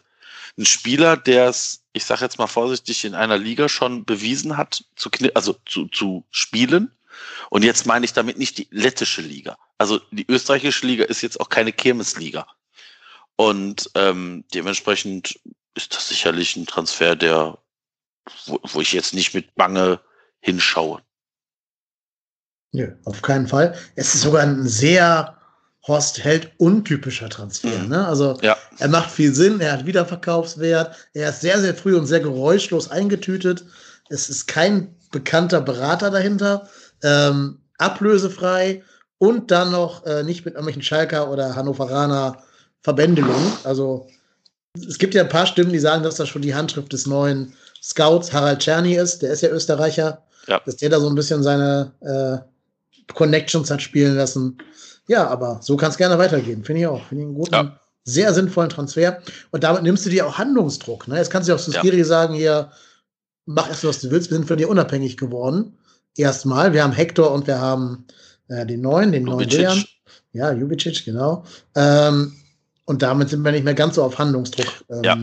Du, hast, du, du entbindest dich so ein bisschen dieser, dieser Cordoba-Situation. Ja, genau. Ja. Also wir müssen jetzt nicht Sebastian Andersson für jeden Preis verpflichten, weil wir haben jetzt schon einen in der Hinterhand fürs Mittelfeld, tatsächlich. Genau. Ja, also wir sind positiv angetan. Das passiert ja auch nicht so oft hier. Nee, das passiert wirklich nicht oft. Nie. Und deswegen bin ich mal gespannt, ob sie dem vielleicht irgendwas versprochen haben, was wir jetzt noch nicht wissen, aber was dann immer publik wird, gerade so in der Trainerpersonalie. Wir werden es sehen und gespannt verfolgen. Ob das vielleicht auch ein Österreicher wird. Hei, hei, hei, hei ja, wer weiß. Es wird nie langweilig mit dieser. Es wird nie langweilig. Naja, aber ich, ich sage jetzt mal vorsichtig, machen wir uns da nichts vor. Die Anzeichen, dass es eventuell Peter Stöger werden könnte, liegen jetzt nicht so weit weg. Also, Peter Stöger beendet sein Engagement bei, bei der Austria. Peter Stöger hat sich in einem Talk dementsprechend geäußert, dass er sich das grundsätzlich vorstellen könnte, aber natürlich seine, seine Freundin Ulrike Kriegler damit eingebunden wird aufgrund dieser Tatsache Schmatke Kriegler Stöger Gerüchte, wie auch immer, man hört ja so viel Thematik. Ähm, ich glaube, dass der FC bei Stöger noch einen Softspot im Herzen hat. Und ich bin da so ein bisschen hin und her gerissen, weil ich natürlich auf der anderen Seite mir das sehr, sehr gut vorstellen kann, aber der erste FC Köln, so die letzten Rückholaktionen, die sind halt meistens in die Hose gegangen, ne? Also ich meine, da muss man halt auch aufpassen, dass man nicht glaubt, wir spielen jetzt dann, also wenn wir die Klasse halten sollten und nächstes Jahr erste Bundesliga spielen, dann geht es für uns in dem nächsten Jahr nicht darum, um wieder in die Europa League einzuziehen. Also ich, das, damit wird das ja alles ein bisschen bemessen. Und ich glaube, man glorifiziert ja auch ganz schnell irgendwelche Sachen. Also ich meine, wir haben auch ganz schlimmen, nicht anzusehenden Fußballunterstöger teilweise gespielt. Dann die Klasse gehalten, alles war alles gut. Wir haben aber auch eine Weiterentwicklung unter ihm gesehen, aber ob man das nochmal eins zu eins kopieren kann, da bin ich mir halt nicht sicher. Da war auch viel Glück dabei, keine Frage. Ja. Also bei immer, also bei jeder Mannschaft, die jetzt nicht mit dem ganz hohen Etat unterwegs ist, ist so eine, so eine Saison wie unsere 2016. Ja, du brauchst eine Freak-Saison. Ja. ja. Und auch Glück, dass die anderen da alle verkackt haben. Ne? Also genau. Leverkusen und Co. Ähm, ja, ja, das auf jeden Fall. Ich, mir fehlt halt die Fantasie zu glauben, dass Horst Held Peter Stöger holt. Ähm, weil Peter Stöger ja schon jemand ist, der Horst Held in seinem Alleinmachtsanspruch da gefährlich werden kann. Und ich glaube nicht, dass Horst Held so viel Interesse daran hat, einen starken Trainer dahin zu setzen. Das sieht man ja daran, wie lange der an Markus Gistol festgehalten hat. Also wenn, müsste das Präsidium über den Kopf von Horst Held hinweg Horst Held gleich mit entsorgen und Peter Stöger quasi die Alleinverantwortung geben. Und bis jetzt wirken die auf mich nicht wie die tatkräftigen Macher im Hintergrund, die drei. Oder zweieinhalb sind es ja nur im Moment. Ähm, deswegen fehlt mir so ein bisschen die Fantasie für diesen ganzen Transfer. Ja, aber man weiß ja auch nicht, also ich meine, vielleicht ist ein Peter, also ist Peter Stöger, das wissen wir jetzt alle nicht, ein unglaublich guter Schnitzelkoch. Bestimmt, das scheint, Wiener scheint Schnitzel, ja. ja das ja. scheint ja, scheint ja für, äh, für, für, für, für Horst Held ganz wichtig zu sein, dass man Schnitzel braten kann. Vielleicht will der ähm, mal ein richtig schönes Wiener Schnitzel, nicht so ein, so ein Spätzle-Schnitzel. Ja, ja, kann natürlich sein. Also, ich, keine Ahnung. Also, ich bin da bei dir. Ich weiß auch noch nicht, ob das des ganzen Rätsels so ist. Aber pff, ich lass mich einfach mal überraschen. Also, in letzter Instanz geht es jetzt primär erstmal darum, die letzten drei Spiele irgendwie so zu drehen, dass wir in der Liga bleiben und dann wird man sehen, wer der Trainer wird. Also dann können wir nur Friedhelm Funkel unglaublich dankbar sein, dass er es irgendwie mit diesem Team geschafft hat, es zu schaffen.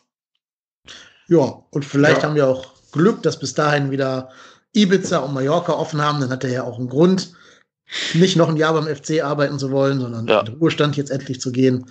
Ähm, und dann wird er da auch nicht an seinem Stuhl kleben, glaube ich. Nein, nein, nein, nein, nein.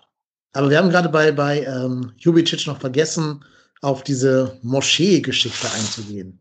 Müssen wir dazu überhaupt irgendwas groß sagen oder kann man das als Jugendsünde abtun?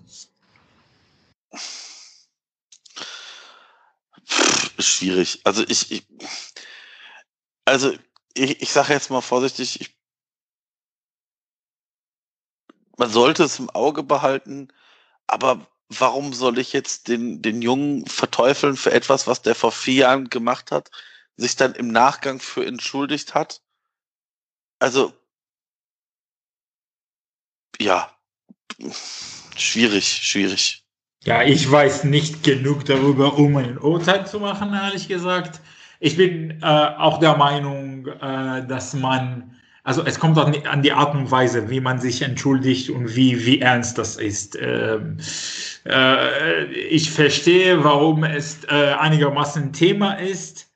Ähm, und ähm, ich muss mich persönlich besser informieren, bevor ich so ein richtiges Urteil äh, äh, mache. Aber grundsätzlich glaube ich, dass wenn er sich so glaubwürdig und gut entschuldigt hat und wenn er äh, auch das bewiesen, dass er hinter, hinter dieser Entschuldigung steht und nicht nur das gesagt hatte, ähm, dann kann man es, dann kann man es lassen. Aber ich weiß natürlich nicht, ob es der Fall ist und was dahinter. Das ist, das sind alle Sachen, die ich persönlich einfach nicht weiß. Deswegen äh, bin ich äh, irgendwie in der Mitte in, de, in der Diskussion. Hm. Ja, für mich wird zum Beispiel auch die Frage eine Rolle spielen: Hat der vielleicht im trunkenen Zustand gegen irgendein Gebäude Flaschen geworfen, das sie dann hinterher als Moschee rausgestellt hat? Oder hat er gegen das Gebäude geworfen, weil es eine Moschee ist. Das ist schon genau. ein Unterschied. Da, da, das, das, wissen, das weiß ja, ich zumindest das weiß ich nicht. Auch nicht, also, genau. Ich auch nicht. Auch nicht. Ich glaube, die Tatsache ist die Tatsache. Er hat gemacht, was er gemacht hat. Das ist klar. Äh, aber die, die, ich sage mal, die, die, die Bedingungen und alle die, die, die, alles, was was drumherum ist, ich sage mal so. Äh, und auch, de, auch das Motiv dahinter, das sind alle Sachen, die unfassbar wichtig in so einer Geschichte. Und äh, wie gesagt, ich bin, ich bin persönlich nicht in der Position, wo ich da einen guten, ähm, äh, informierten Urteil machen kann. Äh, aber wie gesagt, grundsätzlich gilt es, äh, wenn er sich glaubwürdig und gut äh, entschuldigt hat und wenn er auch hinter dieser Entschuldigung wenn, wenn er bewiesen hat bisher, dass er hinter dieser Entschuldigung auch steht, ähm, da sehe ich, äh, ja, da sehe ich wenig Problem mit. Aber wie gesagt, ich bin nicht in der Position, um das richtig zu be beurteilen zu können im Moment. Genau, wir werden einfach mal auf den Prüfstand stellen, wenn da irgendwas passieren sollte in dieser Hinsicht, kann man es nochmal aufgreifen, aber glaube ich nicht, weil er ja sein Verhalten in den vier Jahren danach keinen Anlass dazu geliefert hat. Und man muss ja auch sagen, das hat Felix gerade schon gesagt, es geht ja auch ein bisschen darum, aus Fehlern zu lernen und aus Fehlern wird man klug, darum ist einer nie genug und so. Ähm, und wie gesagt, sofern er halt das, den Fehler eingesehen hat, dass man halt nicht Flaschen gegen irgendwelche Gebäude wirft und schon gar nicht gegen, äh, gegen Glaubensgebäude, dann ist ja alles gut und dann muss man das den 20-Jährigen auch verzeihen. Sollte er ähm, nochmal in irgendeiner Art und Weise in dieser Hinsicht auffällig werden, glaube ich, dass die FC-Fanszene schon dafür sorgen wird, dass er da merkt, dass das nicht geht. Ja. Also ich habe ich hab jetzt mal ein bisschen gerade quer gelesen. Der hat im Heimaturlaub äh, in Bosnien-Herzegowina mit einem Kumpel wohl angetrunken Glasflaschen auf die Moschee geworfen und wurde festgenommen. Ähm, sah seinen Fehler ein und zeigte Reue. Ich weiß nicht, was in mich gefahren ist und kann mich nur entschuldigen und versichern, dass mir das sehr leid tut ähm, kam für den Schadensersatz auf und tätigte eine Spende für, den örtlich, für die örtliche Glaubensgemeinschaft. Genau, das hatte ich auch gelesen, diesen Artikel, ganz genau. Ja. War aber, wie muss man dazu sagen, war auch der einzige Ausrutscher, den er diesbezüglich irgendwie ja. hatte. Also ist jetzt nicht kein, kein Wiederholungstäter oder ist es nicht auffällig, dass da irgendwie mehr war. Also, ja, ich, also. Ich glaube, da muss, auch, muss es auch gesagt werden, in diesem Kontext für mich mir ist es besonders wichtig, was die betroffene Gemeinde sagt. Wenn die betroffene Gemeinde oder die betroffene Gruppe äh, sagt, wir haben äh, diese Entschuldigung angenommen, das ist alles gut und jetzt geht es weiter, dann ist das die eine Sache, wenn nicht, dann nicht. Äh, ich glaube, dass es, das, so nehme ich meine Rolle wahr, das ist nicht meine Rolle, um sowas äh, jemanden zu entschuldigen. Also der, der hat irgendwem irgendwas getan, was überhaupt nicht geht. Und äh, da kommt halt die Frage, wie die betroffenen Leute äh, einfach reagieren. Das ist ihre Entscheidung. Äh, und wie gesagt, in, dieser, in diesem Fall bin ich nicht gut genug informiert, um zu sagen, ob es äh, so ist oder anders ist. Äh, aber grundsätzlich äh, ähm, kann man ganz, ganz klar sagen, wenn die betroffene Gemeinde diese Entschuldigung angenommen hat, dann äh, ist es sau wichtig in dieser Diskussion. Ja. Genau.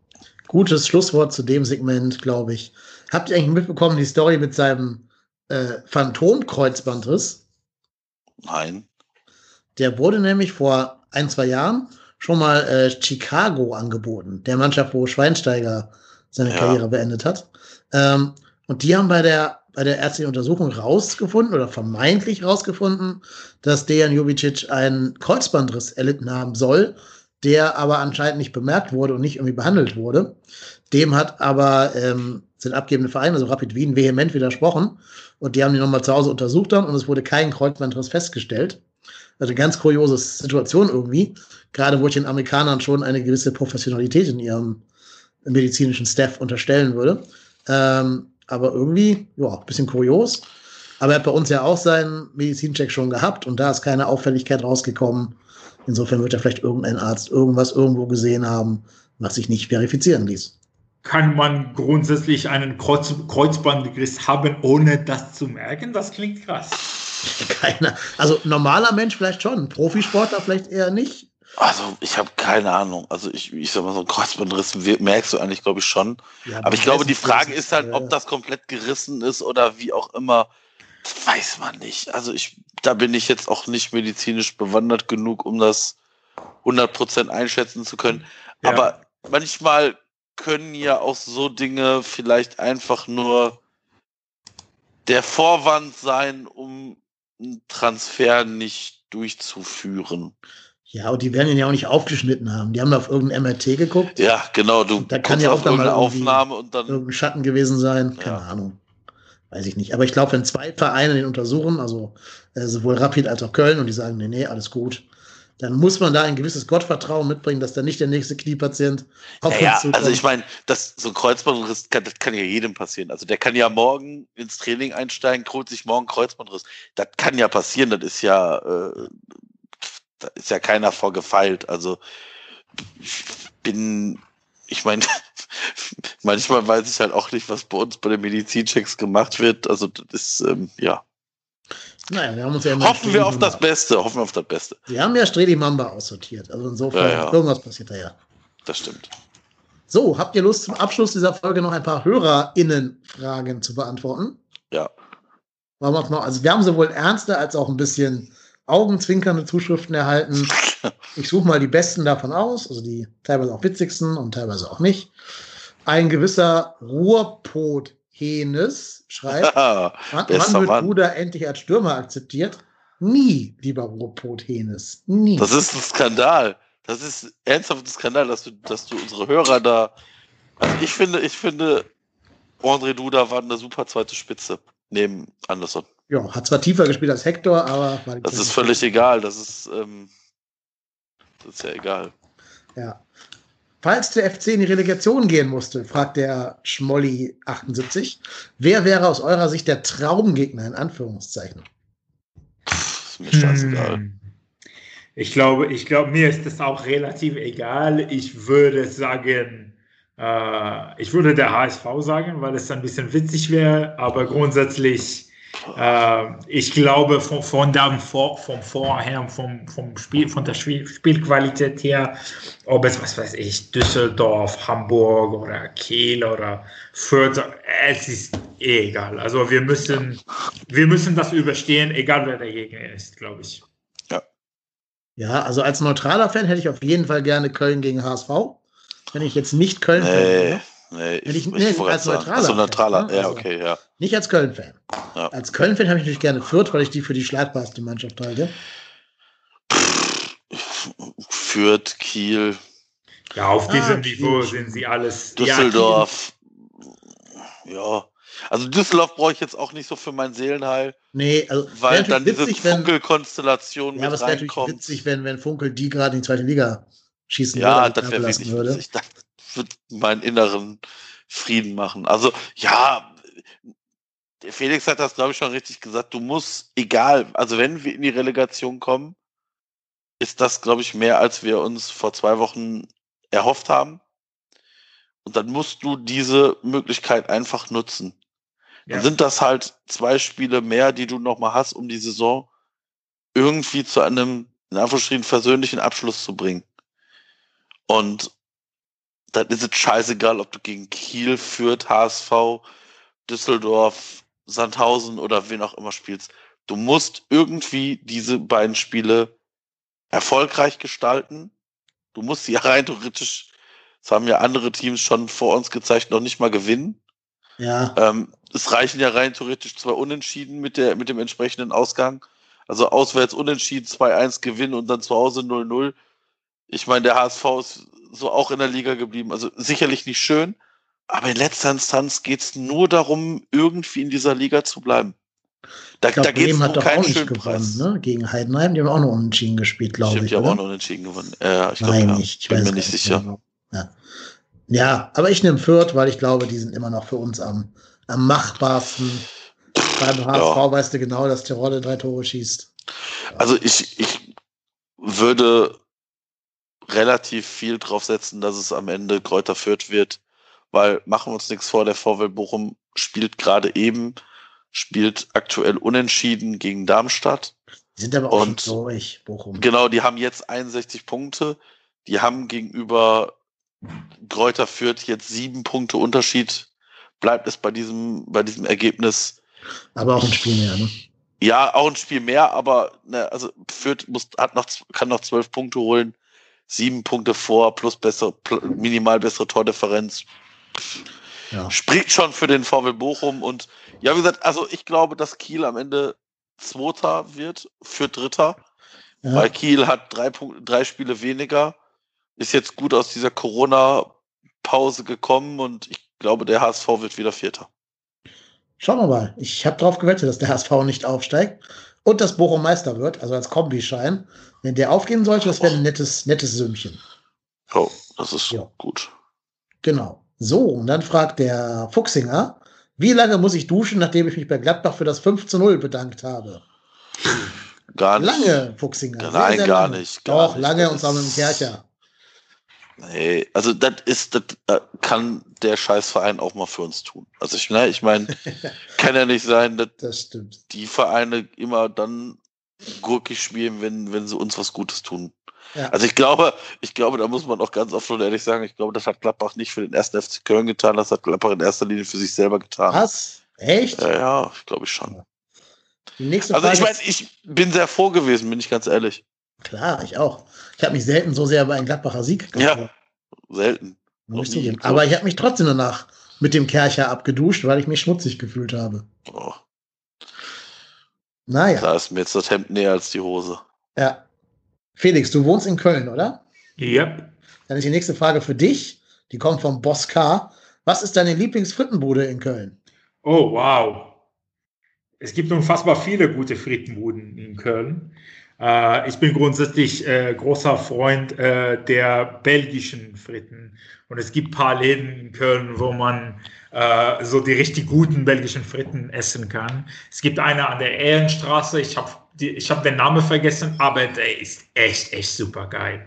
Ähm, ich habe noch ein paar Beispiele. Also es gibt noch einer in der, in der Innenstadt da irgendwo. Äh, äh, aber Ehrenstraße ist definitiv so die, die Adresse, ich sage mal. Es ist Ehrenstraße, Ecke Ring, glaube ich. Also sehr, sehr, sehr nah an der Ring. Und äh, es ist richtig, richtig gut und das ist, äh, das kann ich vom Herzen äh, empfehlen, vor allem wenn man ein bisschen, ich sag mal so, ein bisschen betrunken ist, dann kommt es sehr, sehr, sehr gut an. Äh, aus Erfahrung von FreundInnen. Ich bin natürlich. Ja, ja, ja klar. Man, man hört so viel. Genau. Man hört so vieles, ja. Ja, ja. ja, und dann haben wir noch eine ernste Frage. Wechselt Meret im Sommer? Ja. Hm. Ich Wenn ich aus. Meret wäre, ich wäre schon längst weg.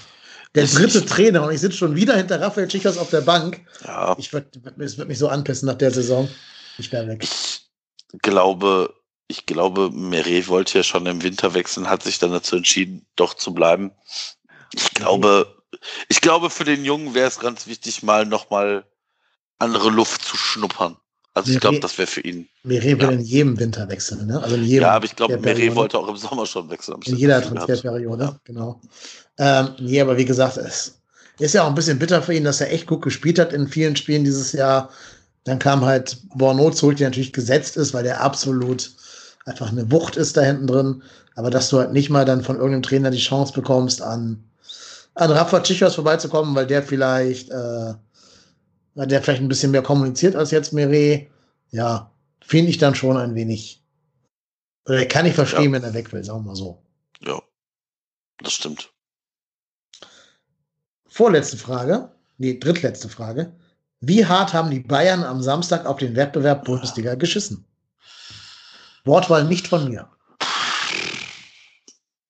Naja, also ich, also ich tue mich immer schwer damit, weil das kannst du genauso gut Leipzig fragen, äh, vorletzten. Spieltag, wie sehr hat Leipzig auf den, auf den, auf den Wettbewerb geschissen, gegen den ersten FC Köln zu verlieren. Ich meine,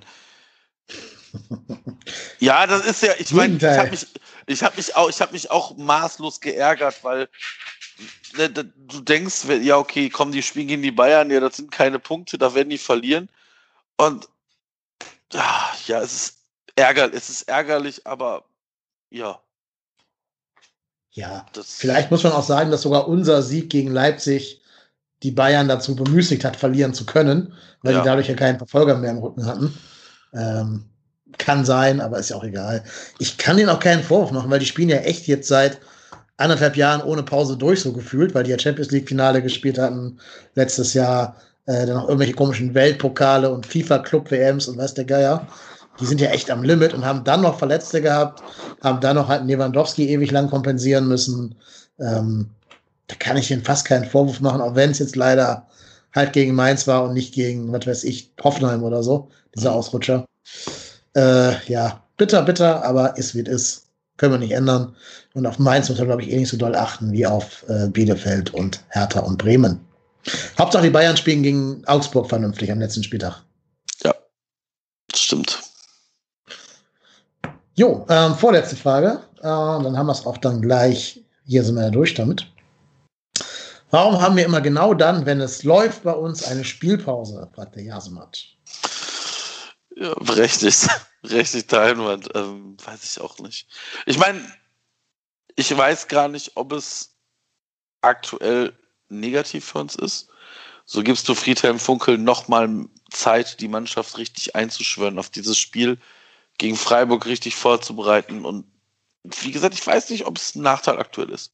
Ja, ich bin auch der Meinung, dass es eher positiv ist. Also äh, es gibt so Kleinigkeiten, äh, die äh, ein Trainer vielleicht äh, erfahren kann durch Trainingseinheiten, durch Gespräche und durch äh, ja. andere Elemente. Und jetzt hat Friedhelm Funkel diese Zeit ohne Druck und ohne diesen Stress mit einem Spiel jede zwei Tage oder drei Tagen.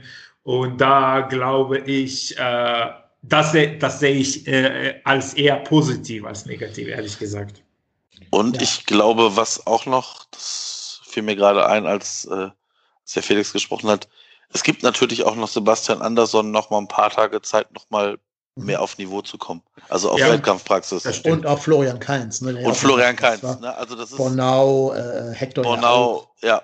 Also und, und vielleicht auch noch mal alle anderen Spieler noch mal durchzuschnaufen, bevor man jetzt diese drei, ich sag mal vorsichtig gesagt, drei Endspiele hat. Ja. Das ist, ist ja auch eine, eine mentale Sache. Und du kannst dich jetzt als Team darauf fokussieren, eingrooven und dann kann man das sicherlich schaffen, ja. Und äh, es muss auch gesagt werden, in dieser Zeit, äh, in der wir nicht spielen, spielen viele unserer äh, anderen Abstiegskandidaten. Ja. Also Bremen spielt und Mainz spielt und Hertha spielt ein paar Mal und ich glaube, diese Zeit äh, wird äh, der Mannschaft und dem äh, Fitness der Mannschaft definitiv gut tun. Also das sehe ich eher, eher als positiv als negativ. Definitiv. Und du kannst dir sogar noch härter dir zweimal anschauen oder dreimal ja. sogar, bevor wir gegen die spielen müssen, äh, die ordentlich scouten und gucken, wo deren Schwachpunkte liegen. Ja. Das haben wir gegen Augsburg auch schon gut gemacht, die Schwachpunkte auszunutzen. Äh, warum nicht nochmal? Ja. ja. Also ich finde es auch nicht so schlimm. Natürlich klar, man will immer den Schwung mitnehmen. Aber ich traue Friedhelm Funkel schon zu seiner Erfahrung, das auch über die, diese komische Pokalpause, die da jetzt ist, äh, das dann zu transportieren. Jo. Und es ist auch ganz gut, dass Bremen im Pokal noch ran muss gegen Red Bull. Ne? Also hoffentlich spielen die da irgendwie 120 Minuten und kriegen in der 125. noch das Siegtor von Leipzig. Und drei Muskelfaserrisse. Ja, das wünsche ich jetzt keinem, aber die sollen halt über die ganze über die ganze Spielzeit gehen müssen, damit die richtig schön kaputt sind, wenn es dann in der Liga weitergeht für die. Und natürlich soll am Ende, ja, mir ist egal, wer am Ende gewinnt, ist beides Vereine, die mir wurscht sind, aber ich weiß nicht, wann das Finale wäre, aber vielleicht ist ja ganz gut, wenn Bremen weiterkommt, weil die dann immer noch das Finale im Hinterkopf haben und vielleicht gar nicht so ganz konzentriert sind auf den Abstiegskampf, mhm. aber das wird jetzt alles Kaffeesatz, das können wir uns auch nicken. Letzte Frage, äh, wieder vom Boss K. Würde der Sohn von Sebastian Anderson Anderson Son heißen?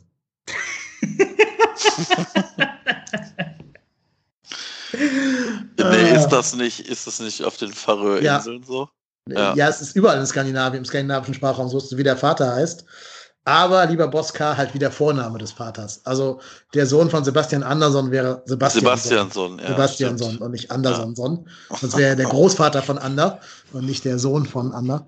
Äh, nee, aber ich vermute auch mal, dass sie in Schweden inzwischen das Patronym überwunden haben und die, die Namen ganz normal äh, vererben einfach.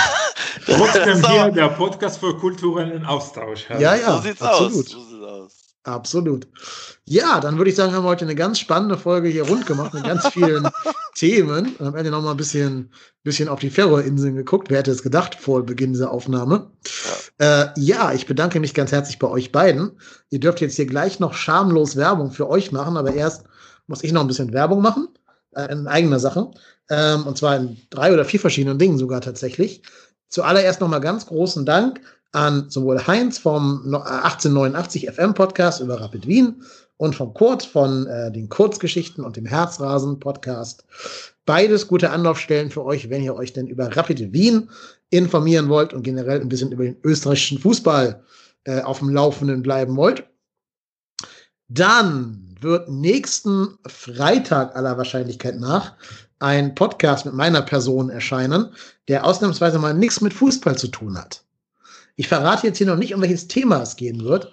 Es ist auch eher ein Nischenthema, gebe ich zu. Also es wird jetzt also nicht hier die, die Menschheit vom, vom Sessel hauen und die alle an den Podcatcher zwingen.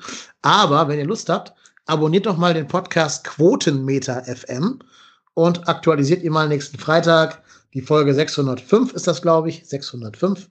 Äh, da ist dann meine Wenigkeit zu Gast zu einem Thema rund um das Thema Funk, Film und Fernsehen. Dann die übliche Ansage an dieser Stelle. Ähm, Nochmal ganz, ganz, ganz herzlichen Dank an alle Supporterinnen und Supporter. Wir erhalten jede Woche tatsächlich, also richtig krass viel an Spenden. Finde ich mega geil. Hätte ich überhaupt nicht mit gerechnet. Wir haben ja immer gesagt, wir machen das hier nie zu irgendeiner äh, hier Patreon-Only-Geschichte oder äh, hier, ihr kriegt dann Sonderfolgen auf Patreon oder so ein Kram. Das alles nicht. Ähm, wir werden auch nicht hier irgendwie groß jetzt sagen, wir müssen Geld kriegen, sonst geht der Podcast nicht weiter, auf keinen Fall. Der läuft auch so ganz normal weiter. Ähm, zumindest solange sich bei uns beiden wirtschaftlich nichts ändert, Margot bei dir und bei mir.